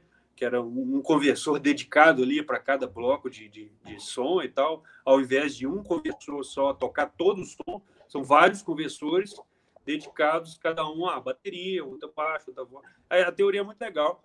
Aí eu fui fiz um SAM valvulado e daí para frente eu comecei a explorar outros projetos, montei o laboratório e tudo. E, pô, gastei muito dinheiro. Isso ninguém vê, né? Gastei muito dinheiro, muito dinheiro e incontáveis horas é, fazendo milhares de projetos várias vezes, até você começar a ver um que funciona mesmo no estúdio. E uma coisa muito difícil também é você desgrudar da teoria, desgrudar ali do, do osciloscópio e, e levar para o estúdio e meter a mãozola no, no equipamento para você gravar, sacou? Eu custei a desgrudar disso também. Às vezes o equipamento meu estava ótimo, o pré estava bom, só que eu estava ouvindo ruído ali no vento, né, na tela, não sei o quê, e eu não conseguia finalizar a parada. Aí eu comecei a finalizar os equipamentos. Não, pronto, o equipamento é assim, ponto final. E aí comecei a vender. Custei a vender também. Tem uns vídeos meio engraçados que eu falo no YouTube, falo, não, não vendo não, não adianta que eu não vendo não. Eu estou fazendo só para mim. E aí, Mas sem assim... querer, cara, com essa parada de fazer à mão, é, fazer tudo à mão, porque não, não sei se alguém faz alguma coisa aí. Você manda o cara dobrar a chapa e não dobra. Ele nem responde seu e-mail porque está pedindo 10 cópias só. Ele trabalha com um pedido de 15, 20 mil reais. Sabe? Você quer pedir 200 reais de chapa, cara. Você manda o cara fazer a placa de PCB, ele não faz. Faz errado, te manda pelos cocos. Enfim, você não conhece ninguém para fazer nada. Você, nada, nada. Então você começa a fazer tudo. Então eu fazia as placas na mão, o circuito, eu mesmo pintava, eu mesmo botava aquele adesivinho de volta futuro lá, que eu achei legal, uma boa, uma boa alternativa para mim. E fiquei nessa travei aí, não, não procurei mais, é, vamos, vamos colocar entre aspas aí, evoluir no meu projeto.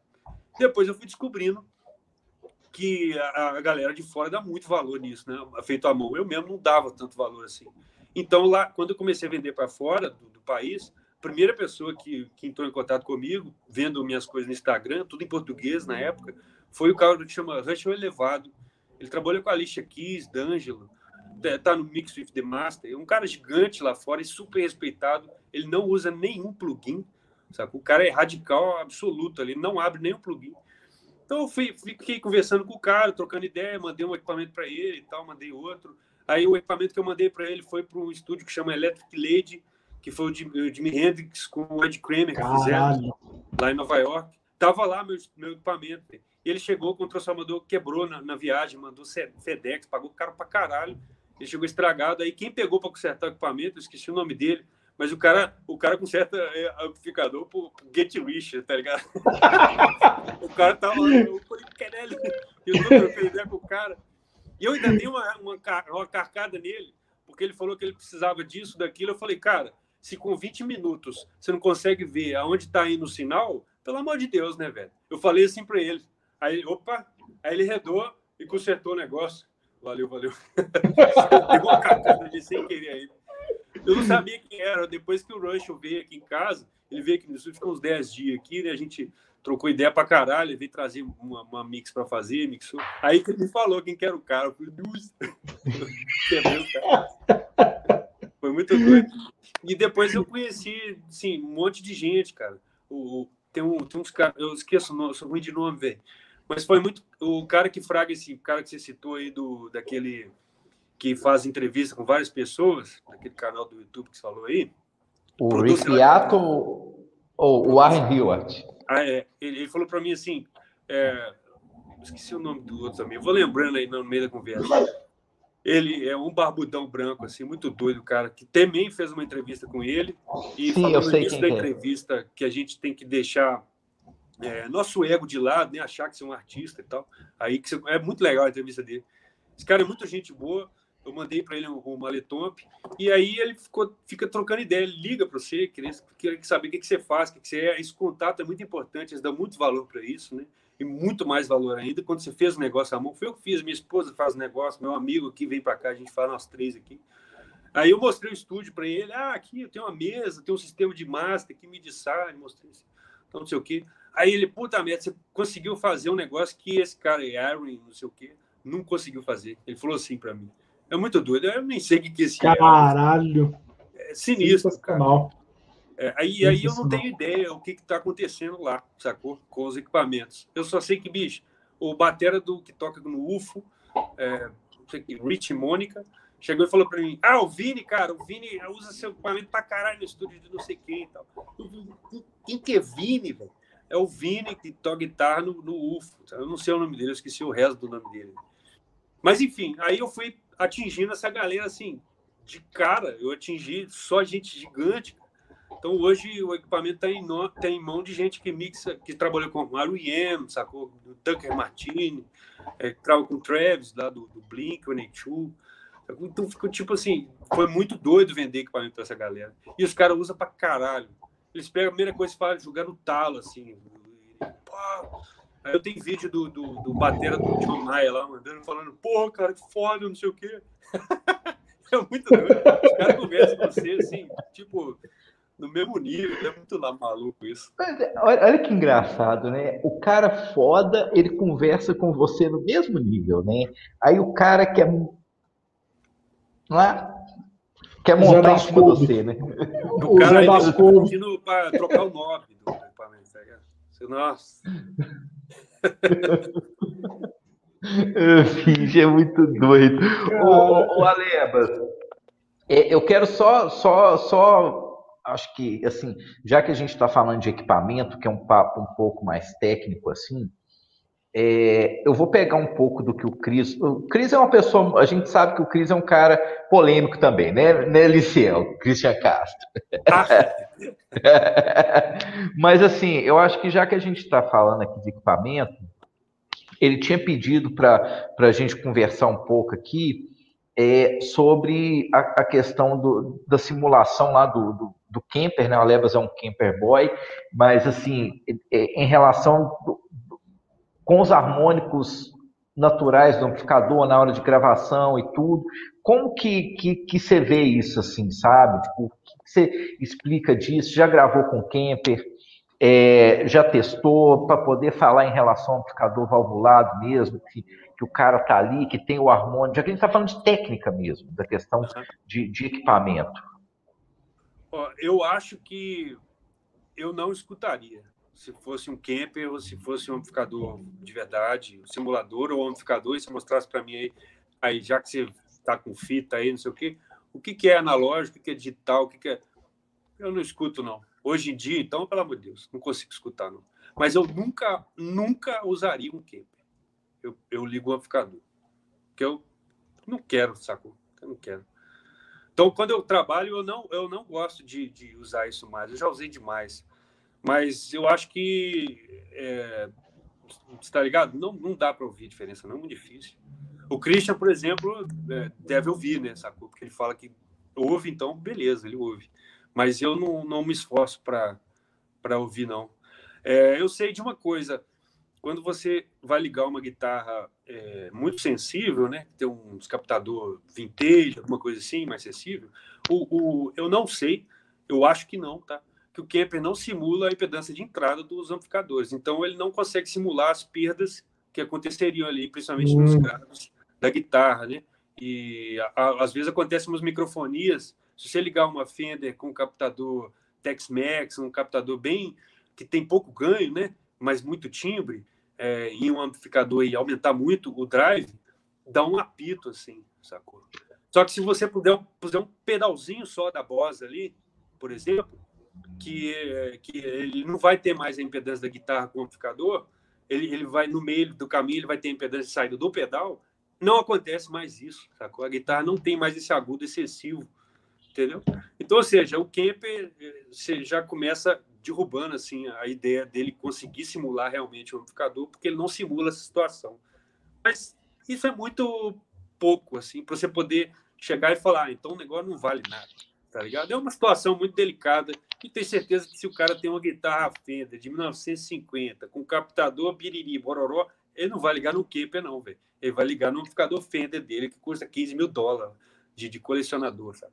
Então, uma coisa não tem, não tem, não tem lógica, né? O, você querer de, diminuir a parada por causa, por causa desse assunto aí, entendeu? Muito específico. Não, Era isso? Massa. É.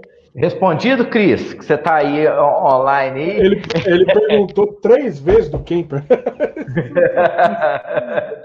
e, e, é... e... Vai lá, vai lá, FF.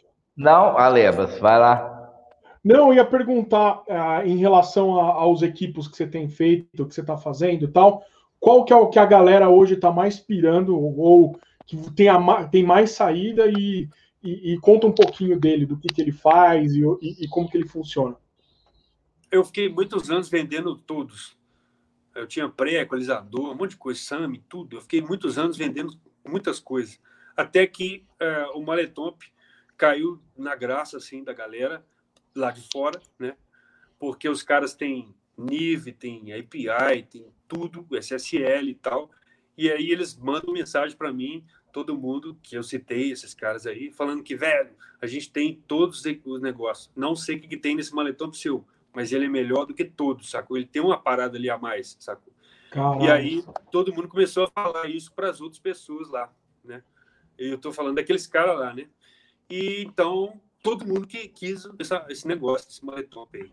E o doido é que qualquer estilo de pessoa, né? Tipo, é, Jason Mraz lá, o cara gravou Jason Mraz, o cara que tocava com aquela música Suga, não sei o que, Suga. Aí é, eu sou ruim de nome pra caralho, eu teria que olhar ali nas listas. Mas enfim, esse pegou muito por causa, por causa da, da facilidade de mexer também. Eu fiz um compressor que eu queria só aumentar dois botões ali no máximo e o som já estava pronto já, né? Então eu fiz isso e usei muito no estúdio. Tem uns 11 maletomp no estúdio ali. E aí pegou pra caralho. E aí, às vezes, eu faço um pré, eu boto um pré no maletomp, é melhor ainda, bicho. Então está saindo muito esse equipamento aí. É um compressor, mas é, tem dois estágios só e, é, e tem um som muito, muito forte, sacou? Você usa ele, ele tudo? Ele... Tudo que você faz no, no, tudo que você faz no Forest Lab, você, você usa ele? Tudo, tudo. Tudo, eu uso ele para tudo, tudo. Baixo, eu, guitarra, bateria. Guitarra, voz, master, né? Tudo. Porque assim, é, é, é, só voltando um pouquinho aqui no assunto da guitarra, geralmente, o, o, o que, que você, assim, você usa compressor em guitarra, mas geralmente as pessoas não usam compressor em guitarra na hora de gravar, né? Ah, eu não sei é que as pessoas fazem não, mas eu uso muito compressor e expander na gravação. Eu ouvi até um cara fodão falando sobre isso, que o segredo da parada é usar expander, né, em todos os as coisas aí. Isso eu achei foda, porque você vai descobrindo que você precisa usar, né? Para poder é, deixar a gravação mais seca, né? Então, compressor na guitarra é maravilhoso. Eu estava usando agora ali um, um DBX 160 com um DS, né? É muito legal essa, essa dupla aí. A guitarra fica durona assim na mix, fica, ela sai fora, o Xpander já chupa, então entra bonitaço, sai fora bonitaço. Estamos falando de um metal, né? No caso aí. Uhum. Ah, pô, e pelo amor de Deus, se a guitarra for, for pica-pauzinho, caralho, tem pouco compressor ali. Senão fica um pica-pau mole pra caralho. Isso é verdade. Isso é verdade. Ela... Sacou? É, não, se fosse assim, uma coisa, eu acho que, que talvez um metal ali e tal. Não, eu tô perguntando porque, assim, a gente vai em alguns estúdios, assim, é, e, e, ver, tipo assim, não, compressor em guitarra, compressor em guitarra, não. Compressor, a gente vai usar compressor no baixo, a gente vai usar compressor na bateria, vai usar compressor na voz, mas na guitarra não, não tem compressor, independente do estilo, assim.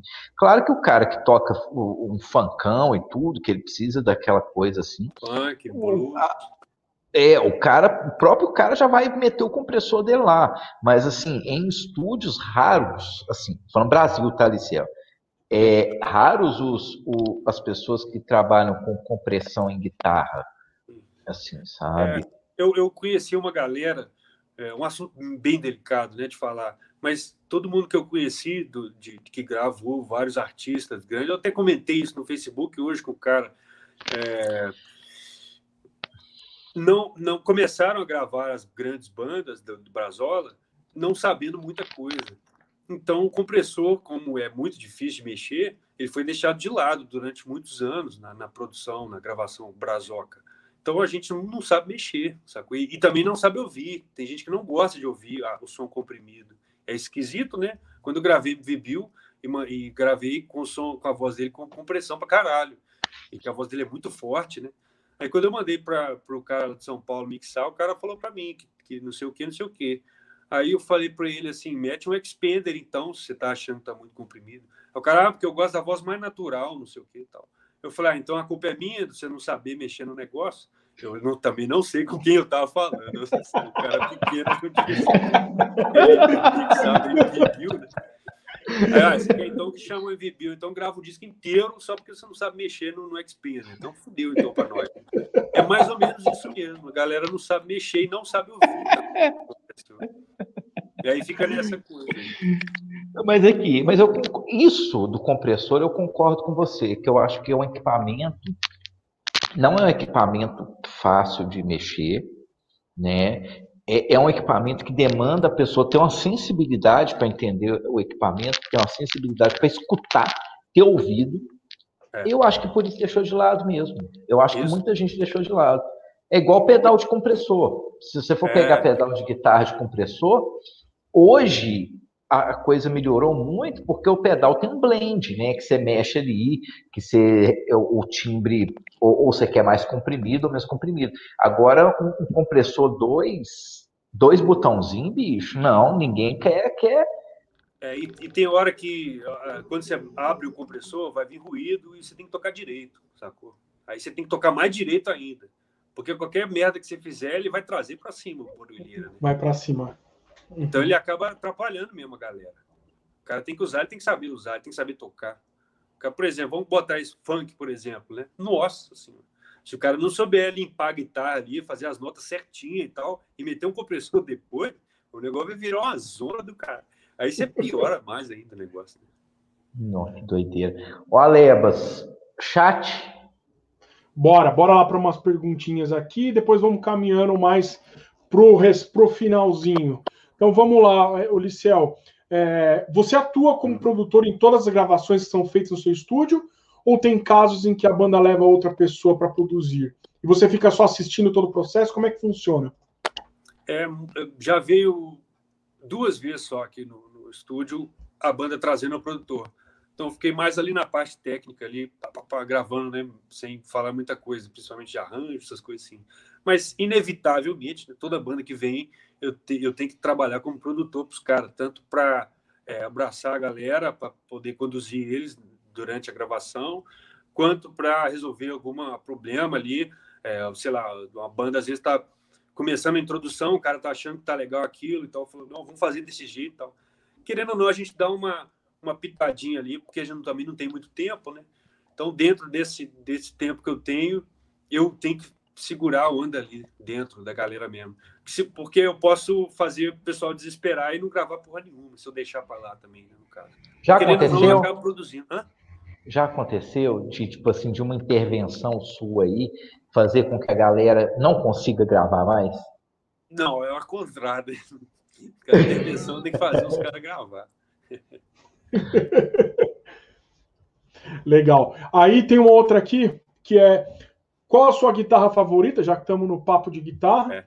Já gravou baixo com caixa e amp de guitarra, microfone abaixo, manda direto em linha? Como é que é? Então, primeiro, qual a guitarra preferida e a, e a gravação de baixo? Como que você geralmente faz? É, eu, eu tenho uma Telecaster americana de 90 e poucos, alguma coisa assim, com um captador custom, daquela velhinha que enrolou, né? É, e essa é a minha guitarra preferida, não tem condição não. Eu tenho uma Gibson também, velho, mas não tem jeito, bicho. A Telecaster, é, para mim, é a guitarra que, que, nossa, que eu mais adorei de tocar, assim, não tem jeito. E gravar baixo, eu gravo, só não gravo em linha. O resto tudo eu faço. Eu ligo no Mesa Burg, é bom pra caralho fazer isso também. E, e, e guitarra amplificador de baixo também? Não, não sei. Eu tenho um amplificador de baixo, mas é uma cópia do BSB, né? Então eu nunca, nunca tive um amplificador de baixo. Nunca tive um amplificador de baixo. Um Hartton, um GK, nada assim, para você falar assim, um Ampeg. É o que Ampeg tem muita gente que usa, né? Inclusive, para é, gravar guitarra. Se eu fosse ter um amplificador de baixo, eu teria um Ampeg. Mas é muito caro, né, velho? O cara apareceu com 15 pau. É, tava muito bom o preço. Mas, porra, não comprei, não. E é cento e tantos watts, velho. O negócio é uma loucura. e, e, e, já aproveitando nesse papo aí, Licel, qual que é o amplificador que a galera mais curte de usar aí no seu, no seu estúdio? Putz, varia muito, né? Eu uso muito, por incrível que pareça, o soldano. Eu achei que era para metal, né? Mas ele tem um solzão crunch, bonitaço. Então a gente usa muito o soldano. E o mesa quando é mais pesado, né? É um mesa bug é, de 50 watts aquele single rectifier, né? Para mim uhum. é o suficiente ali de timbre e de volume. E, mas eu tenho um outro mesa bug, um Blue Angel, é, que tem um clima maravilhoso, com reverb maravilhoso.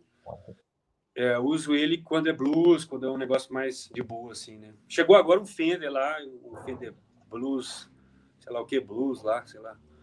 É, que ainda nós, a gente tá usando ele pro clean, né? Da, dessa galera aí, esse Fenderzão começando a, uhum. a degustar ele. E você tem um JTM45 que você fez, né? Nossa, é, isso é delícia, bicho. Mas tem que saber tocar guitarra. Porque põe ele no talo. Eu, não é um, um JTM45, porque ele tem 12 watts. Eu fiz com 12 watts. Então você põe ele no talo e faz ele gritar, sacou? Com a guitarra.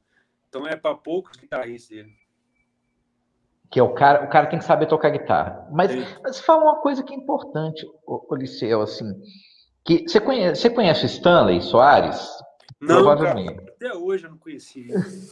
pois é, o, o, Stanley me falou uma coisa lá em 95, 96, ah. que eu tenho certeza que você vai concordar, que ganho, tipo assim, você tem que, você quer saber se você está tocando bem, tira o ganho da guitarra do amplificador. A gente tem essa ideia pra caralho, né, velho? Tem essa ideia pra caralho mesmo. Porque, é... tipo assim, é igual, aí eu lembrei, quando você falou do JTM45, eu falei, bicho, o cara tem que saber tocar guitarra mesmo no JTM45, por quê? Porque é um amplificador que não tem tanto ganho, é um amplificador que o cara tem que ter mão para tocar, sacou? É. Não é tipo assim, não é um negócio simplesão que você, tipo, ah, beleza, tá ruim? É. Vou socar o ganho ali e o negócio Sai. vai no, sair. Tá. É muito doido. Dá só um minutinho aqui, só um minutinho. O Alebas. Manda. Oi, Alebas. Oi, Alebas. Opa. Tá cheio de elogios. Você recebeu vários elogios no, no, no chat falando que você tá fininho. É, eu tô mais magro, galera. Já foi 30 quilos essa porra aqui. Sem beber cerveja é foda, viu? Tá difícil pra caralho. Pra caralho. Mas é. estamos aí, né? Fazer o quê, né? E... Melhor e... emagrecer do que morrer. É, isso é verdade. O Bonora falou que tinha um fantasma aí no, no, no, seu quarto abrindo e fechando a porta, tá? É minha mulher lá, galera. É minha mulher. O que acontece? A porra do cachorro, ele fica aqui embaixo. Vou mostrar pra vocês o cachorro. Ah, não vai dar pra mostrar. Esse aqui o cabo não. Deixa eu ver. Não, não vai chegar. Não vai dar pra mostrar. O cachorro fica aqui embaixo das minhas pernas. E aí o que que acontece? ele, às vezes, ele fica chateado de ficar aqui, que eu não, não faço carinho nele. e aí ele quer ir embora, aí ele fica na porta. Aí minha mulher abre a porta, ele vai embora. Aí às vezes ele quer voltar de novo, aí fica nesse impasse dessa Amazônia que tem aqui. Ó, Alebas, eu vou separando aqui umas perguntas. Hoje eu vou fazer as perguntas. Beleza, Manda bora lá, vamos, vamos, vamos, vamos, vamos lá. Hoje eu vou ser o, o, o host da, da, das perguntas. É, deixa eu achar aqui uma boa. Ah, essa é uma pergunta boa. O Liceu, Liceu, você falou em um momento de falante, a pergunta do Douglas Santos. É uma Sim. pergunta legal.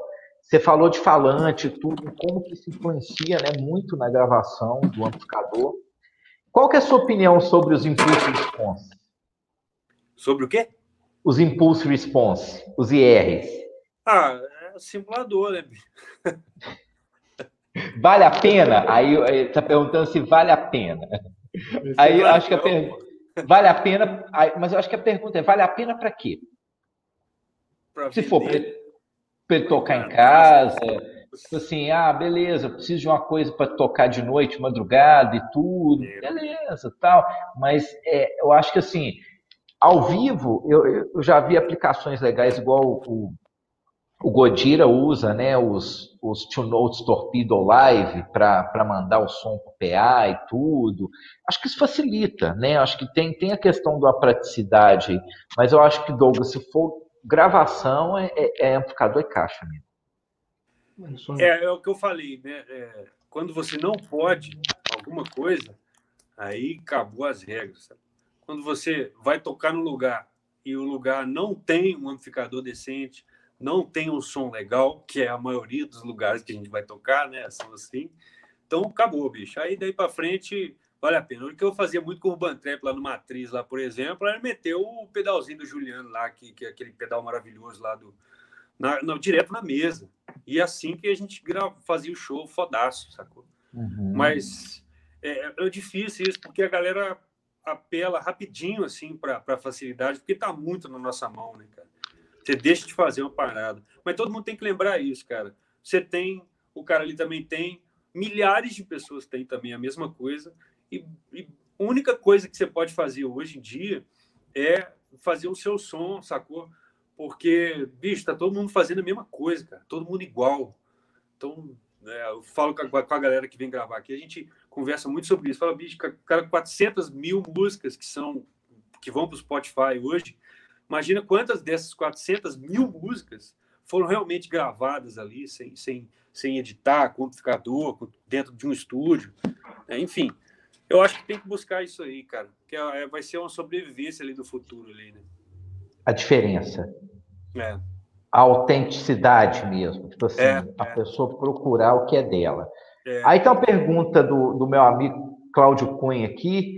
É, na verdade, são duas, eu vou emendar as duas. O que, que você acha de atenuador, de amplificador? E se você conhece o 29 Pedals gringo, que são, são uns pedais é, de boutique gringo, foda. Legal. É, o atenuador é legal, né, bicho? É uma ideia boa é perigoso pra caralho, velho. Eu compraria, se eu fosse comprar, eu compraria o mais caro que eu vi na minha frente. Porque, igual eu falei, se você queimar o transformador de saída do seu amplificador, acabou o seu amplificador. Acabou. acabou. Eu jogaria no lixo. Sacou? Não faria mais nada com ele. Se um dia alguém queimar o transformador saída do meu mesa bug, eu vou pegar ele, vou colocar na porta aqui de casa, acabou o amplificador, vou comprar outro. Porque você não acha outro tráfego para comprar não vai ter mais o timbre, tá ligado? Vai virar para mim para o estúdio não vai valer nada mais o negócio. É muito sério isso. Então, o, o atenador de amplificador tem que ser um negócio de qualidade. Legal, oh. sensacional. Tinha uma outra aí, mais uma. Aí. Excelente dica, excelente dica. Então, é. é se a galera for para esse caminho de atenuador, investir no atenuador bom para você não fuder o seu, o, o seu amplo. Sensacional. É, que é o ano acabou, cara. Ah, o, não, que... o, o meu tio conserta, conserta porra nenhuma, cara. Deve fazer funcionar de novo, mas não vai voltar com o mesmo tio. Pois é. Eu, eu, assim, inclusive eu vou ler uma pergunta aqui do, do, do Alexandre Marques de Oliveira, do Alex, né?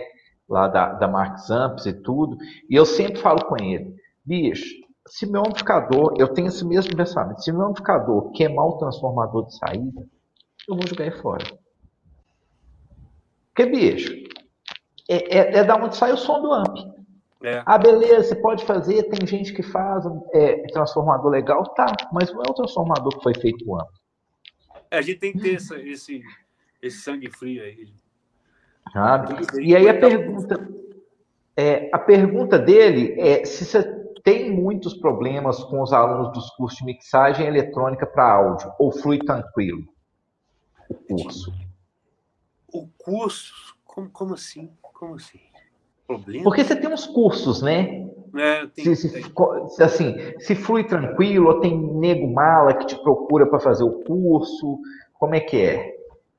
Bicho, tem, tem muita gente lá, então mala, às vezes um cara pegou e entrou assim no curso, falou, ah, eu quero meu dia de volta, porque eu achei que o curso era para montar equipamento, e o curso é o quê? Eu falei, eu vou devolver porra nenhuma, porque eu não falei que o curso era para montar equipamento. Está escrito lá no site lá que era um curso para ensinar como é que funciona os negócios, né? Aí o cara, ah, não existe justiça no Brasil. Então eu falei, cara, eu aí. Ah, eu vou meu curso de engenharia civil lá, vou ligar lá para a FUMEC lá. Pô, me devolve aí uns sete semestres aí, não adianta, cara. Mas é muito raro, assim. Sensacional, Teve alguém aqui, eu não estou achando que alguém perguntou é, se, por que, se você tem planejamento de fazer pedal. Não, tá doido, eu estudei para isso. É uma piada. é para isso que eu estudei. Né? Eu tô brincando. Porque o pedal rende muito pouco dinheiro, cara. E, e se eu fosse fazer, fazer pedal, muito, né? tudo à mão. Ele não vai nunca render o que um maletomp rende, sabe? Acho que se eu fosse fazer um pedal maletomp, eu, dois pedal ia, ia, ser, ia ser o mesmo tempo de um maletomp. Falando, ah, falando sério, né? É, eu faço dois pedais se eu fosse fazer. E um maletomp dá o mesmo tempo, né? Um maletomp eu vendo 10 mil, 20 mil. O pedal não vou vender por isso, tá ligado? Então não vale a pena fazer. E sobre pedal de boutique também, tem muita gente que faz pedal da China, com placa da China, e fala que é mão, fala que é não sei o quê. Sacou? É foda, engana mesmo a galera. Que é esse pedal de boutique eu não conheço desse cara aí, dessa galera aí, não. Um amigo eu vou mandar para você. Ele faz a pintura na mão, faz o circuito todo na mão, sacou? Dá trabalho pra caralho. Ele fica uma semana para fazer um pedal, sacou? Aí você tem que vender. Pô, quando você vai conseguir vender isso? É muito difícil. Então tem que amar muito. Eu mesmo fiquei tomando prejuízo em equipamento até pouco tempo atrás. Aí. É só prejuízo. A gente faz o que a gente quer mesmo, né? A galera, a galera tem que entender isso. Quando entram os investidores, né? O pessoal do, do marketing, quando entra o pessoal da. da, da esqueci, esqueci o negócio que fala. É, nessa, nesse meio, estraga tudo, cara. Porque eles querem ver lucro, eles querem ver resultado, né? uhum. né? E, e, e não tem como ter resultado e lucro nessa parada, sacou? Não tem jeito. Então eu acho do caralho um pedalzão de boutique, um amigo meu faz, tem dois amigos meus que fazem, tem o pedal deles, adoro de fãs, mas eu não tenho Não, pode falar deles aí, como é que, qual, qual marca que é, eles têm, têm é, coisa o, na internet. Rafael Menezes é o Menezamp, né? e o Vinícius Vela, aqui de Petrópolis mesmo, são os dois ah, caras. Ah, o Vela, o Vela eu já ouvi falar, inclusive o Vela eu ouvi falar desses dias, Vela faz os pedais, diz que é um negócio assim, espetacular de é uma pessoa, de, de, uma pessoa, acho que foi. Depois eu vou lembrar quem foi que falou comigo. E aí tem uma outra pergunta aqui do, do, do Cláudio, que eu também achei boa, até porque eu, eu sou fã de algumas coisas, assim, tem umas coisas em comum. Que ele te perguntou, tipo assim, é, se é, tem algum amplificador transistorizado de guitarra que você acha bacana? Até hoje eu não vi nenhum, cara. Uma vez eu, eu tive contato com lá nos Rebaleia, lá no, com aquele Randall, né, que ele tinha lá. Ah, ok, legal pro caralho. É muito metal, muito duro, né? Legal pro caralho. Pois é, mas aí eu vou te falar que quando você vier a Belo Horizonte, nós vamos colocar você num, com um SAM Beta Lead 120, que é antigão lá, um SAM, amplificador SAM transistorizado. Bicho, esse amplificador é, é, é, é, é foda. Legal. É foda. É, aí eu, eu, vou, vou fazer a palavra do, do TBN aqui, as nossas, né?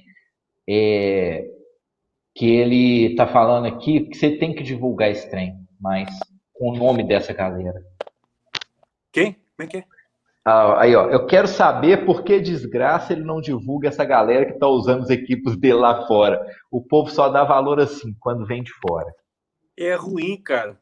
É ruim. Quando você vende, por exemplo, alguma coisa e o cara vai comprar na sua mão só porque o fulano de tal usa, é muito vazio isso. E eu, eu tenho, não sei se é um problema muito sério, mas eu sou muito apaixonado pela parada. Então eu quero que as pessoas também sejam para poder comprar um negócio meu. Não porque o fulano de tal usa, sacou? Eu vendi um equipamento pro Beto Neves, o cara gravou Ivete Sangalo, comeu pré e masterizou essa galera aí. Ninguém sabe disso. Não precisa saber. Imagina que bosta de gente que vai comprar equipamento meu porque a Ivete Sangalo usou. Tem nada a ver. Nada a ver. Nada a ver. Boa. E assim, vou, vou, só voltar aqui, vou pegar aqui as perguntas é, que a gente. Lá no site tem, se o cara tem quer saber também. Eu, eu não gosto, por exemplo, de divulgar as minhas coisas. Quem, quem quer vai descobrir, assim, vai atrás. Até que, porra, eu vendi para caralho lá para fora. Não tem telefone, não tem nada. Os caras olham no Instagram e-mail, olham no Instagram e-mail, tá? o cara manda e-mail. Tudo bom? Eu vi seu Instagram aqui, eu queria comprar um equipamento seu, sacou? E é assim é, Caralho. Vou ficar aqui, uh, Miguel, o nome desse cara é Miguel, não tem nada, não tem Instagram nenhum. Se quiser, você tem para achar. Entendeu? Aí a galera que vem é mais legal, cara. Eu falo assim, marketing digital atrai só gado, sacou? Só gente que não sabe nada, nem sabe por que está te seguindo, por que comprou equipamento. Às vezes alguém compra. Eu vendi para o Boris do Pagode, o cara toca no Sorriso Maroto, cara muito grande, muito grande. E aí a, a, alguém veio comprando também, porque o Boris comprou. O cara não sabe nada. Ele ligou tudo errado. Tá? Porra, é muito triste. E dá vontade, se eu fosse muito rico, eu falava, velho, toma o dinheiro, me devolve aí o equipamento, pelo amor de Deus. Eu vou vender para outro que vai usar direito. Olha, eu entendo a sua lógica, e, e, e, assim, eu, eu, eu acho que é, você deve receber muita, muito nego deve te encher o raio do saco, deve te mandar pra puta que pariu, deve te mandar tomar no cu, porque interpreta do jeito que quer interpretar, né? Tipo assim, ah, o Ciel não quer vender o equipamento para mim. Escutou isso que você acabou de falar, entendeu? Tipo assim, o Ciel não quer vender o equipamento para mim. O Ciel não quer vender o equipamento. Não, eu quero vender meu equipamento para alguém que vai saber usar, para alguém que vai usar o cara entra em contato comigo e tudo, igual os gringos compraram, né? Tipo assim, ah, quanto que é seu equipamento? O equipamento é X. Tá, quantos dias que demora para chegar, tal, você pode me mandar? É. Como funciona o pagamento, tudo, tá, é, é assim, assim, assim, assado, acabou. Beleza. Recebeu, pô, recebi aqui, tô usando, gravei o disco da Alicia Keys aqui com com o maletomp e tudo. Eu passei o, o, piano dela no maletomp ali, os microfones do piano no maletomp e tal, ficou foda. É Beleza. tipo isso. É, é, é. é exatamente isso aí. É, teve um cara que, às vezes, sem saber, o cara sem saber, né? Ele falou que queria mais review, queria mais informação do equipamento é, para ele tentar decidir se comprava. Eu falei, cara, eu fui falando os nomes, né? Fui, olhei lá no site lá rapidinho porque eu não sei de cor. Fui falando para ele, ó, essa galera que comprou, esse cara, esse cara, esse cara, que comprou no Brasil, Beto Neves, Fernando Sanches, uma galera fodaça aí. Que, é, é, então, para ele serviu, né? Talvez, talvez para você sim, tá, ligado? Alguma coisa assim. Mas é foda, cara. A galera. É, é, eu não posso correr atrás também disso, sabe? Outra coisa importante. É, todo mundo que oferece um serviço, você tem, eu tenho minha propaganda no meu, no meu Instagram, no meu Facebook. Antigamente eu pagava ali, que eu acho muito legal pagar para fazer uma propaganda e tal, não sei o quê. Mas no final, cara, a pessoa tem que correr atrás de você, né? É, eu quero, por exemplo, eu quero um pedal de boutique, né? Por exemplo, eu vou atrás do, do, do, do não sei quem, eu vou, se eu quero uma guitarra, se eu quero procurar um luthier, eu vou atrás do luthier, pergunto para as pessoas, né? Quem, quem mexe nas suas guitarras e tal para a gente chegar no cara que vai te oferecer o serviço. Você está entendendo o que eu estou querendo dizer? Eu recebo um monte de mensagem assim: ah, eu trabalho com marca digital e vejo que você é pobre e ninguém te conhece. Eu vou te oferecer meu serviço para você ser, todo mundo te conhecer e você ficar ganhar mais dinheiro. Eu falo, cara, eu não quero mais dinheiro, eu não quero que mais pessoas me conheçam, velho. Eu estou aqui de boa. Se eu precisasse do meu trabalho, eu pediria, pediria para você. Então, é isso, é isso que é o princípio da, da parada. Para você conseguir é, algum lugar né, no meio dessa, dessa confusão toda. É assim, você tem seu trampo e, e as pessoas vão, vão buscar ele, se você fizer um negócio decente, né, direito. Massa. Ô, ô Liceu, eu vou só pegar algumas perguntas aqui que a gente recebeu no Instagram, para a gente ir caminhando aí para o final. Amanhã você tem gravação? Ah, não, eu tô tranquilo. é bom para caralho fazer esse negócio. Pois é, alguém perguntou aqui se você conhece o Schaefer, que é aquele sistema que o Angus Young usa, de sem fio, que dá todo aquele timbre característico do ACDC. Não, eu ouvi falar que esse ACDC é, é, o, é o Plexi com uhum. o Neumann 87, só isso. Que aí, mas é tem. Gibson é a mão dele, né? É, mas tem todo um sistema que, que sem fio que dá também funciona como um treble booster ali dentro do, do esquema da. A Lebas vai saber melhor do que eu, porque ele é mais é, fã é, tudo. Ele usa um Sheffer, que é um limiter, daí ele arregaça no volume e aí manda mais punch ainda pro, pro, pro Plex. Aí ah. parece que dá uma. distorce bem mais, aí deixa um som um pouco mais, mais gordo e, e melhor. Que é... doido. Liciel, que... se al... pode vai terminar. Não, não, não, não, não, não. Vai lá, vai lá. Liciel, se alguém do mainstream quisesse gravar com você, você mudaria alguma coisa no seu processo de gravação? Cara, eu acho que ninguém do mainstream brazuca ia querer gravar aqui, cara. Isso não vai existir. Mas e, não, não vou mudar, não. É do jeito que tá aí, funciona desse jeito, meu estúdio funciona assim, pronto, acabou. É. Eu, eu já fui gravar é, outras pessoas né, em outros estúdios. Eu gravei muito, por exemplo, né, o Detonauts, a galera lá no estúdio deles. E nunca tive problema. Obviamente, fui todo mundo super respeitado, todos os lados, né? Mas hoje eu firmei bem com o meu estúdio ali e a galera que vem é muito legal, cara. E depois é, eu sempre fui meio punkzão assim, nunca gostei muito de, de fama, dessas paradas. E quando eu fui para o Rio, que eu fui conhecer mesmo a galera, é, o Detonautas me chamou para trabalhar com eles porque eu fui mixar um disco de um cara lá no estúdio do Fábio, e aí eles gostaram do meu trampo ali, do timbre, né, que eu tirei, e chamaram para gravar eles. Eu fiquei, gravei dois discos deles, fui trabalhando uns 5, 6 anos com isso, foi muito legal. Conheci muita gente também, e foi aí que eu fui, puta merda, fui falando, nossa, isso aqui não é legal não, é, de trabalhar, sacou? Gravei, eu fiz um trabalho com o Maurício Barros, do Barão, e ele pedia para baixar a bateria, baixar a bateria, tirar a guitarra, baixar a bateria, eu já estava passando mal ali do lado dele, e aí ele pegou e brincou. Não vai dar uma dica da puta que pariu lá, não, no Facebook e tal. Aí eu, eu já. E aí eu fiquei horrorizado com a galera, sacou? De, de, tão, de tão fraco que o trabalho. É fraco mesmo, é fraco que o trabalho, sacou? E se você fizer qualquer coisa legal, a rádio corta. Não vai deixar entrar, sacou? Então, tipo, é muito derrota trabalhar, trabalhar com mainstream brazoca assim. É muito derrota. Quando alguém fala para mim agora, eu fico com pena, coitado do você. Ah, eu toco com não sei quem. Nossa, coitado do velho. Deve ficar só assim, sim senhor, sim senhor, ganha porra nenhuma, trabalha com um cachorro. Aí foi mal, velho, parei. E, e, emendando essa pergunta, é, quem que você gostaria de gravar no seu estúdio? Tem alguém que você gostaria, tipo assim, de gravar? Ah, não, não, não, não. Não. Alguma banda que você gostaria de, de, de, gravar? Alguma banda que, tipo assim, pô, bicho, eu queria gravar essa banda. Eu acho que ficaria foda se eu gravasse.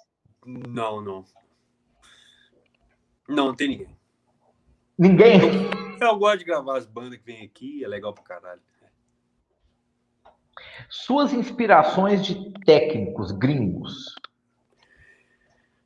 Putz, eu não, eu não estudo diretamente a pessoa mas eu tenho os discos para mim, né, que são muito referência. O primeiro dele é o Rage, cara, aquele Rage, aquele primeiro do Rage, é incrível aquilo. é, o, o, do Inútero, é, fodaço também. É, os do Perdien também eu gosto muito, Mad Season, é, os discos que tem muita visceralidade ali, né? O novo do, do Nora Jones, um, um, que é muito jazão, assim, maluco. John qual Mayer, que é. John Mayer, aquele primeiro contínuo, também é muito legal. E é massa porque o cara tá com um maletão meu, né? Gravou aqui, ele disse que aí. Caralho. aí é surreal. E, e, novo, assim, tipo, discos recentes, algum disco recente que você escutou te impressionou? Como Belo Horizontino, metalheiro, cabeça dura pra caralho, eu custei a ouvir Ghost, porque eu não queria nem ver na minha frente. É, essa bosta. Aí eu ouvi e achei muito foda, velho. O primeiro disco, achei incrível. É, é, é, uma sonoridade maravilhosa, bicho. A guitarra com o mínimo de drive, as, tudo escravadinho em cima do tempo, a bateria com aquele sonzinho. Nossa, fiquei maluco, bicho, com a sonoridade do negócio. E é novo, né? É, eu não gosto. Não, não, é para qualquer. Que doido, cara, com o primeiro disco. Não, não é para qualquer um, não. Eu gosto muito do cara que, que faz os tu, assim, os últimos dois tu, é, assim. Tu, pelo amor de Deus, é, cara. Perfect Circle também. Né? Que, assim, que é o Joe Barisi, que, bicho, ele para mim é um dos caras mais foda, assim, de, de gravação, assim, Caralho. sabe? Fez Queens of the Stone Age, fez Nossa. essa galera aí você, aí você tá cutucando mesmo. Conheço, Aí, eu não sei se você conhece, tem uma série da Earthquake Device que chama Show Us Your Junk. Que é uma série onde é que eles vão aos estúdios das pessoas e as pessoas vão mostrando os equipamentos deles. Tipo assim, tipo uma mutueira de amplificador, do cabeçote, caixa, microfone, tudo. Você já sacou essa série? Não, nunca vi, não bicho, é muito legal. Tipo assim, desde estúdio gigante, assim, até estúdio, tipo, muito pequeno, assim, do cara, tipo, ah, eu uso esse tipo de microfone, assim, assim, assado e tudo. Pô, você pode, pode, eles deviam fazer um aí, ó, no Forest Lab, que a sua é. sala aí é massa, viu, bicho? Tipo assim... Pois é, cara. Do jeito que tá, só com as coisas analógicas, né? Tipo, a mesa analógica, você tá com quantos gravadores de rolo? Ah, tem mais de dois. Não. Pois é. Resposta universal. É, é, isso que eu ia falar. Tem, você tem.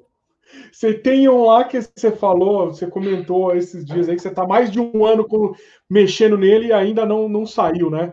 É, tem, tem.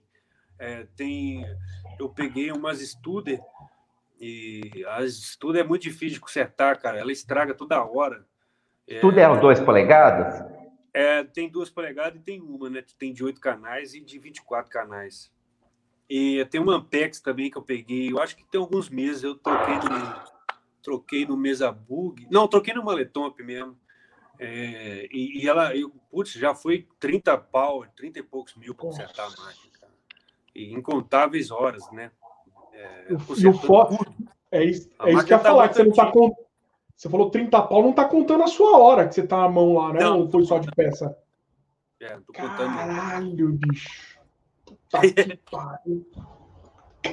Mas assim, mas é isso que você escolheu fazer, né, Liceu? É, Esse caminho que você escolheu seguir, né? Tipo assim, da gravação analógica. Tem quanto tempo que você está gravando tudo analógico? Que você abandonou definitivamente o digital? Digital que eu digo assim, computador, down, plugin, tudo é tudo ali. Mesa. É, eu acho que eu estou nos três, três anos só, três anos e pouco. Agora que eu que eu parei de, de, abandonei o Pro Tools, né? Que, que eu não edito, velho. Tem anos que eu não fico no mouse editando, cara. Que maravilha, né? O recall diminuiu, assim, absurdamente, porque a galera participa de todo o processo comigo e a gente faz o timbre na hora. Então o recall praticamente desapareceu para mim. Né? A galera fala muito disso, né? Ah, e o recall na hora, cara, não tem, velho. A banda vai embora e adorou, depois manda, ah, foda pra caralho, tal, não sei o quê. Porque todo mundo entende o processo e sabe que não é fácil fazer as coisas. Então a galera acaba entendendo e, pô, o sonho que a gente fez é esse aí, né? A gente faz, obviamente, com muita calma, eu paro toda hora, é, eu saio fora do estúdio, deixo a galera lá, depois eu volto, deixo um pouquinho, sai fora, o ouvido ficar bem limpo ali, e a gente tem bastante consciência do que a gente tá falando, fazendo, gravando. E uhum. agora tem, tem um ano e pouco porque eu tirei o computador do estúdio mesmo, demorei um pouquinho para avisar isso na internet, né?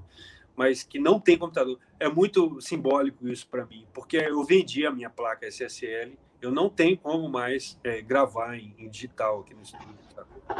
Eu tenho uma Apollo ali com, com alguns canais queimados e tal, mas não tem nada para gravar em digital mais.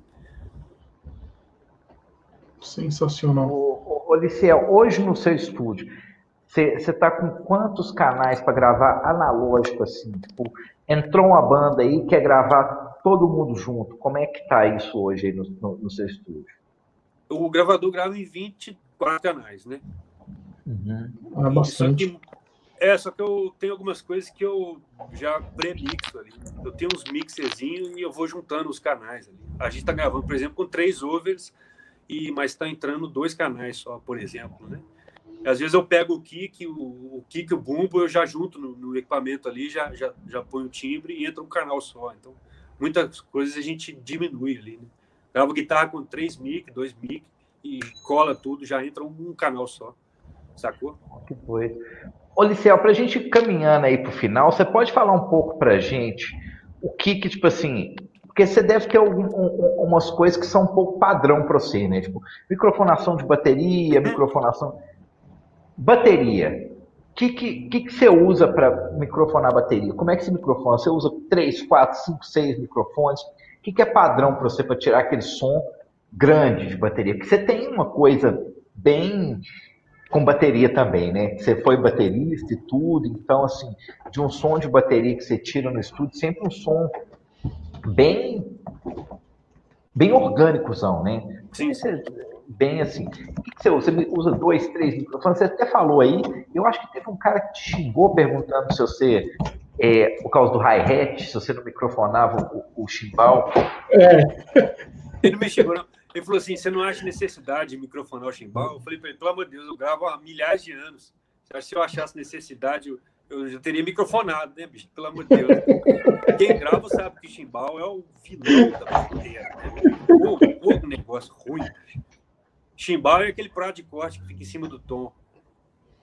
É dois elementos assim que não podia ter na bateria, cara. Porque o chimbal arrebenta a caixa e esse prato você não consegue, às vezes, equalizar direito o tom.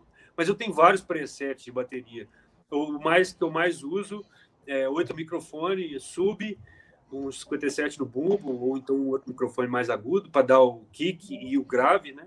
Esteira, caixa, tom surdo e dois over. Isso eu uso muito, muito. Agora nós estamos usando isso tudo, mais o, o microfone do cantinho ali, que o cara usa um, um calbelzinho, um negocinho, e três overs. Então gastei mais mic, mas eu, eu, eu fechei em oito mix, é, em oito canais, né? Então tem uns dez oito canais. microfones fechados em oito. Quando eu vou gravar um negócio mais blusão, aí eu gravo mono a bateria com três mics, né? Bumbo, caixa e um overzão em cima. Aí eu uso tudo microfone de 70 para dar aquele som, sonoridade de 70 e eu tenho uma bateria para gravar isso, né? Que eu fiz agora com pele, é, uma Odery que eu, que eu usava antes, né? Mas aí chegou uma bateria aqui, Power Special Yamaha, que o som dela é muito porrada, que eu peguei com o Fábio, Detonados, inclusive o som é muito animal. E aí eu tive que pegar minha ordem e jogar ela lá pro rock and roll lá, com aquele som de balde, né? Porque não dá para brigar as duas, não teve jeito não. A bateria a Yamaha é muito animal. Quem usou foi feito no more, tá ligado? Uma bateria dessa aí, desse tipo aí. Aquele cara é foda. E, e baixo, você usa o que para gravar? Baixo? Eu tenho uma, uma cópia de um Besme e uhum. com oito falantes. Você fez? É, foi o que fiz cópia zona mesmo, assim, na tora. E oito falantes de 10 Jensen, sabe? Aí dá um. Uma geladeira. Então, assim, maravilhoso. É. E eu uso um R20 quando, quando o som, né, eu quero um som mais definidão ali nos agudos. E, ou então o D112, sacou? Que dá, que dá mais gordura ali e tal. Uhum. Às vezes eu coloco dois, cara, no baixo. Muito raro, assim. Eu já cheguei a usar o sub e um 421, que dá um agudão horroroso e um gravizão lá embaixo, né? Bem legal isso. Eu uso muito pedal também para dar timbre nas coisas. Né? Eu uso aquele Moog lá para no sub, aprendi com, com o Rush elevado essa aí do Moog. Que ele me deu o pedal, inclusive, né, no estúdio. Muito legal. Doido, bicho. Agora vamos para guitarra. O que, que, que você usa para gravar guitarra, além do 57? Cara, parei, assim, congelei um 421 é, da década de 70 que eu tenho na frente da, da guitarra ali, e tá ali tem um tempão, cara, pra você ter uma ideia, na caixa Orange lá no Vintage 30. A gente só, só troca o cabeçote só e eu gravo assim. Só o Maxon Kennedy, que é um guitarrista muito doido que veio aqui. É isso que eu ia perguntar para você, porque eu vi eu vi as gravações dele, eu já tinha mandado pro, pro, pro Fábio, pro FF, esse moleque tocando, que toca pra caralho. E eu, depois eu ia até perguntar para fechar como foi a gravação dele. Um puta de um feeling esse moleque tem, né? Ele é o do, do, do é, funkão? O funkão, cara, o cara é. fica tocando assim, ó. E tocando pra caralho. É isso mesmo. Tá aqui, pai. É, é, é, muito, é muito complicado, porque é um, é um puta artista, né? Ele é um artista de verdade, né? Um guitarrista de verdade. Tem 17 anos, desgraçado, fez 18 agora. Cara, é e... é moleque, velho. É foda. Isso é, é foda. Né? de ouvido, ele toca de ouvido, cara.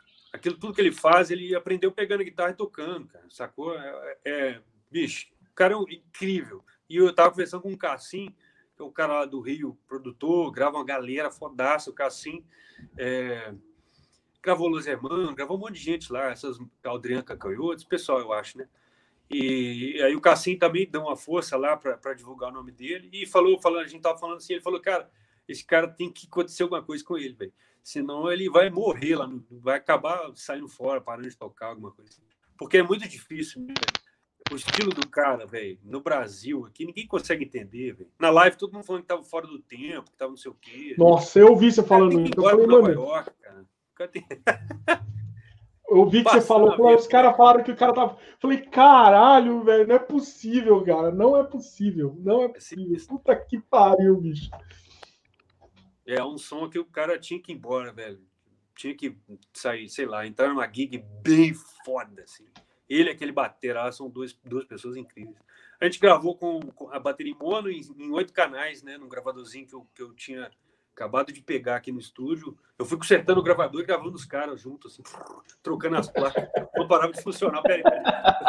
Muito legal. Mas eu, eu, queria gravar eles daquele jeito, sacou? Que é um gravador muito clássico, que gravou muita gente. Plant Ramp gravou num gravador desse, cara. É, então, a sonoridade maravilhosa e é muito clássico mesmo o gravador. Oito canais e numa mesa fodaça da Yamaha também, vintejaça, com reverber de mola maravilhoso nela. Ficou um sonzão, bicho. Foi muito legal fazer o trampo deles. A bateria foi três mic, mas eu mixei em um canal só, mono. Entrou então um canal de bateria, bateria, baixo, guitarra e teclados. Aí gravamos no Hammond, de 60 e poucos, que eu tenho no estúdio, 59, e no, no Rhodes também, Mark 1, né?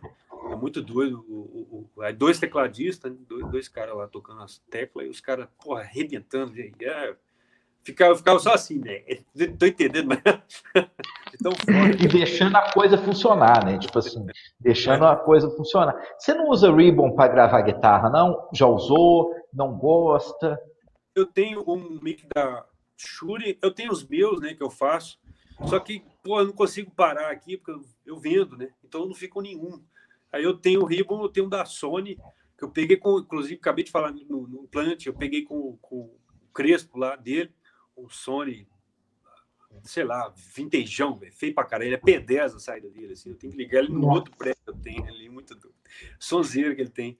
Eu tenho um Woodpeaker, é, mas esse Woodpeaker é muito, muito bonito o som dele, então uso para voz, sacou? É, tem um Cascade, mas a fita tá frouxa e tá muito grave, né? Quando vai ficando frouxa a fita, vai ficando grave pra caralho.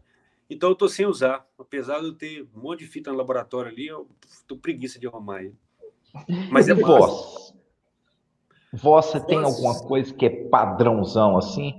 Cara, eu peguei recentemente, sim, alguns meses atrás, um C12 com, ah, com, com o bunker na log lá do. Né, o, porra, esqueci o nome dele, velho, pelo amor de Deus. Ah, o bunker lá, o, porra, foi mal perdi o nome do cara. Não tem problema, não. E é um, é um microfone, cara, sei lá quanto custa a porra desse microfone. É um C12 AKG, antigaço, daquele 60, 50, alguma coisa assim. é um puta mic, tem um som muito dele ali. Só que ele para de funcionar às vezes. É muito sensível e eu tenho que usar um varivolt ali para acertar a tensão certinho para ele funcionar legal. E eu tenho um Neumann 87 que um amigo meu me deu. Falou assim: ah, ninguém consegue consertar esse microfone. Me dá aí. Consertei ele. Porra, velho! Foi muito legal isso. E eu, eu comprei também um Chantelli, cara, da Ear Trumpet Labs. É, não, não é barato, uns 500 dólares, 600 dólares o microfone. Eu acho incrível também. Tem um médio maravilhoso que a gente está usando hoje ali na voz. Então, quando a voz é média, eu uso esse. Aí eu tenho esse M7, que às vezes eu gosto de usar e tal. Mas, enfim, os que estou mais usando é a Chantelli, o C12 e às vezes o Neumann. O Neumann tem um ganho muito baixo. Então, é, só quando é muito porrada o vocal, dá para usar. Alguém perguntou para você essa semana, né, sobre microfone de voz, tipo assim, qual que é o melhor microfone para gravar e tal. Tipo, e aí você respondeu o cara que, não, é o vocalista, né? Tipo assim, o cara tem que saber cantar. O microfone é o de mesmo, o cara tem que saber cantar, né? É, tipo isso, é. É galera tem muitas perguntas, às vezes que tem sentido nenhum, a resposta não vai trazer nada. Uma, eu resumiria isso, tipo, ah, qual ferramenta eu preciso para montar um, construir um avião? Você, porra, você está querendo construir um avião, cara? Você quer saber que ferramenta você precisa? Teria que saber. Ai, caralho. É que, que, que eu preciso para construir uma sala de masterização? Eu falei, ah, é isso aí, mesma coisa, tá ligado? Ah, você quer construir uma sala de masterização. Você não deve nem saber o que é masterização. As perguntas só às vezes se fodem, né? É, é, meio surreal mesmo. É, Ô, Liciel, eu vou te fazer uma última pergunta aqui para a gente realmente despedir, que, que, é uma pergunta que a gente está fazendo para todos os nossos convidados aqui. Qual guitarra que você acha feia? Caralho, que doido essa pergunta aí. O cara tira assim, você não feio pra caralho. Que merda. Mas feio de. de, de tem esse feio aí tem uma interpretação, entendeu? Não, feia mesmo. Tipo assim, guitarra feia. Você fala ah, tá, assim. Tá beleza, então tá beleza. Essa guitarra é feia demais. Tem umas Dani Electro, umas assim que são feias pra caralho, que eu acho feio pra caralho. Tem umas de plástico, velho. O cara mostrou pra mim, tem um colecionador aqui no Petrópolis de guitarra. É, o cara é muito insano, a coleção dele. Ele tirou umas guitarras lá de 60, 70, que era de acrílico. Eu falei, nossa, essas guitarras são feias, velho. Ah, Zampeg Dan Armstrong, que é aquelas transparentes, assim. Deve ser essas aí, né? Mas é da década de 70, né? O negócio é muito feio. Não, até alguém falou aqui no, no chat, o, o, o Kaká, meu amigo, que tipo assim, a Danelec tem um baixo que ele tem dois chifres, que eu acho que é uma das coisas mais feias que eu já vi na vida. Você já viu, Alebas? Esse baixo da Danelec tem dois chifres. É horrível, já vi. Já. Feio pra caralho. Feio pra caralho. Ô, ô, Alebas, você que, que entende muito mais de, desse mundo de gravação do que eu, você quer fazer a última pergunta para o Liciel?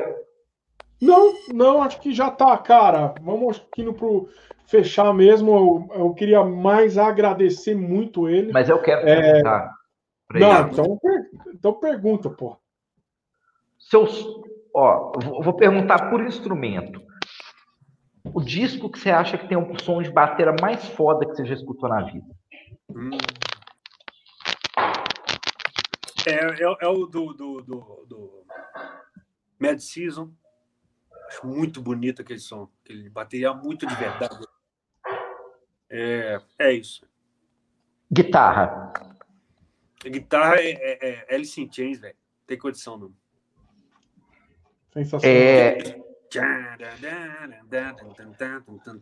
Nossa, velho.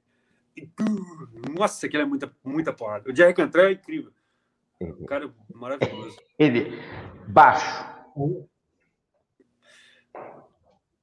É, eu acho que, que ninguém... é Red Hot Chili Pepper, né? Não tem jeito, não. E vocal? Tipo assim, aquele vocal que você escuta, você fala assim, bicho, esse vocal foi bem gravado demais. Esse, esse som, esse, tudo, a combinação, assim. Aí, aí eu colocaria a Nora Jones, velho, esse disco aí, lá, é, da capa laranja. Puta, deve ter usado um microfone muito. É muito animal. Quando você, quando você escuta os discos, você, você, você fica assim, bicho, o que, que será que usou? O que, que será que não usou? Como é que será que microfonou isso? Você fica nesse pensamento? Não, não. Eu fico sentindo ali como é que tá o negócio. Eu não penso, penso não. Tipo, por exemplo, é, por exemplo, Ghost, tá ligado?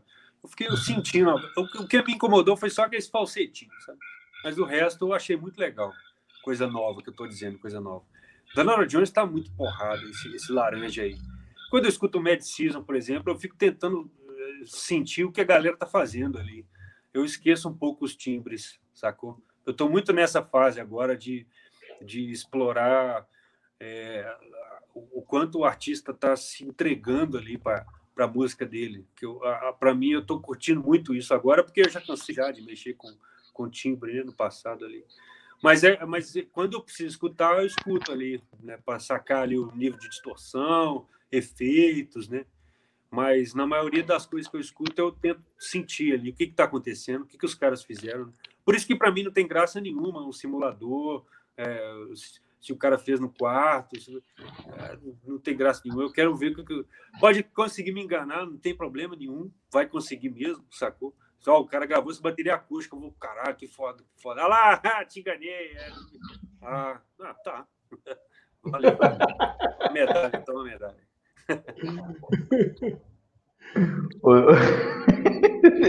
tipo assim, né? O cara, tipo assim, não, enganei o Lixiel, enganei o Lixiel. tipo assim, pra quê, né?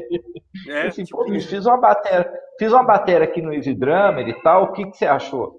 Ah, beleza, é o que você tem, né?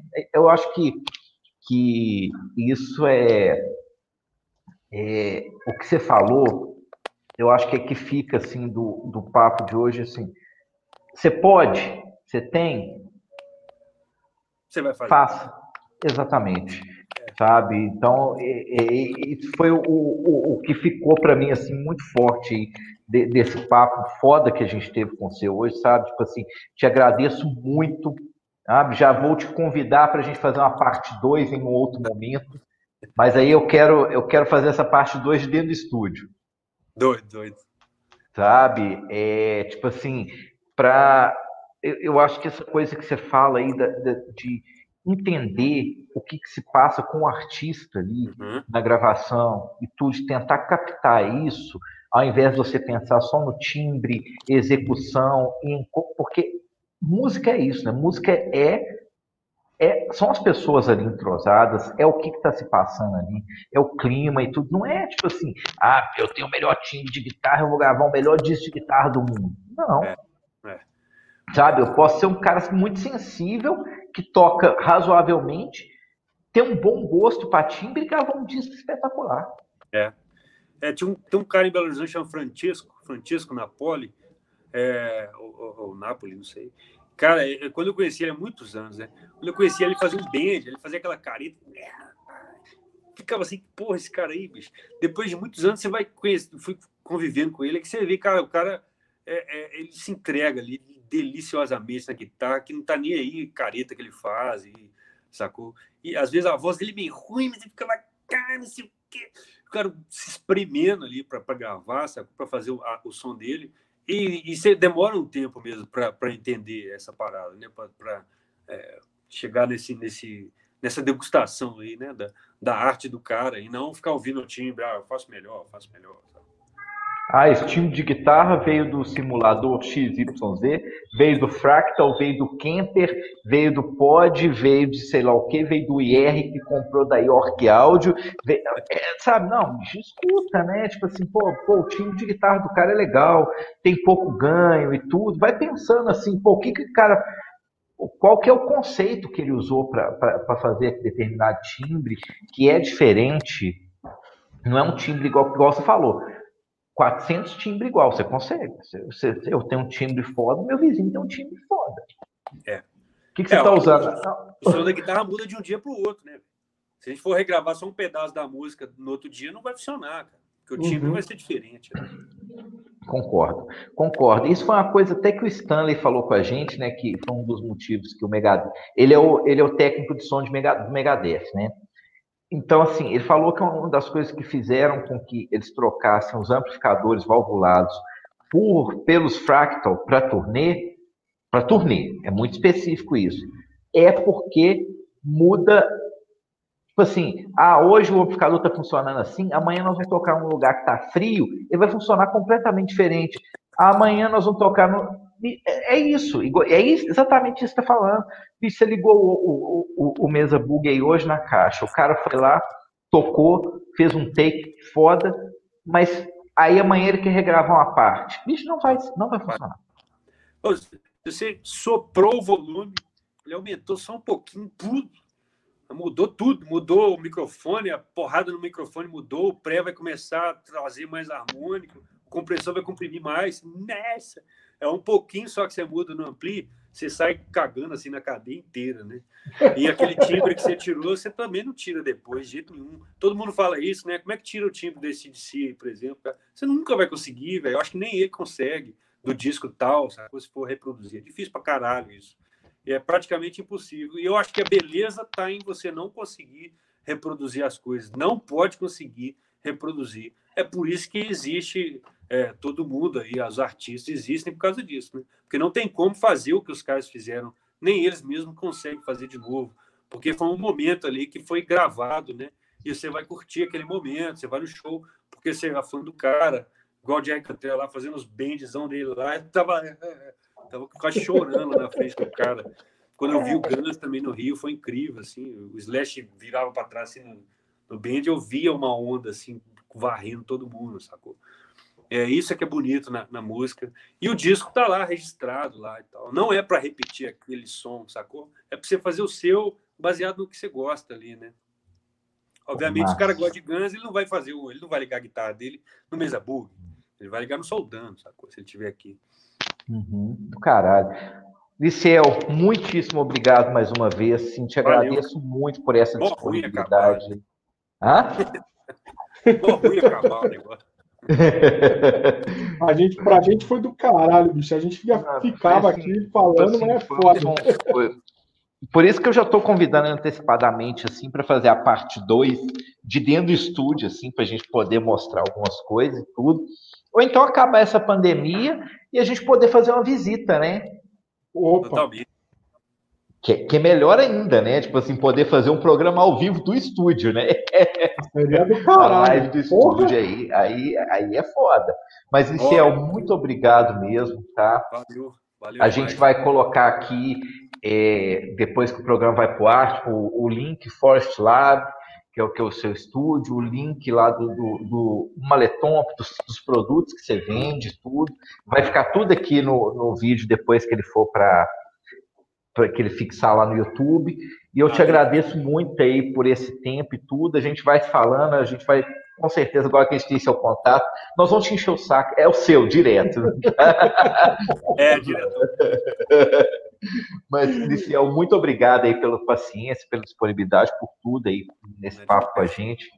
Tá? Foi, foi foda. Muito obrigado, Alebas. Muito foda. Não tem já, já agradeceu, já era isso mesmo. Muito obrigado. Puta papo do caralho. É, duas horas falando aí, muita informação legal pra caralho pra galera. Acho que isso você sempre faz isso e, porra, tá aqui com a gente aqui foi sensacional. Valeu mesmo, viu? Foi demais, do caralho. Céu, obrigado. Sucesso pra você. Obrigado aí, pessoal, que acompanhou a gente. Boa noite para todo mundo. Bom restinho de feriado, né? Um abraço é. para todo mundo. Valeu, até quinta que vem. Um abração. Valeu, Valeu galera. Abraço. Falou. Valeu.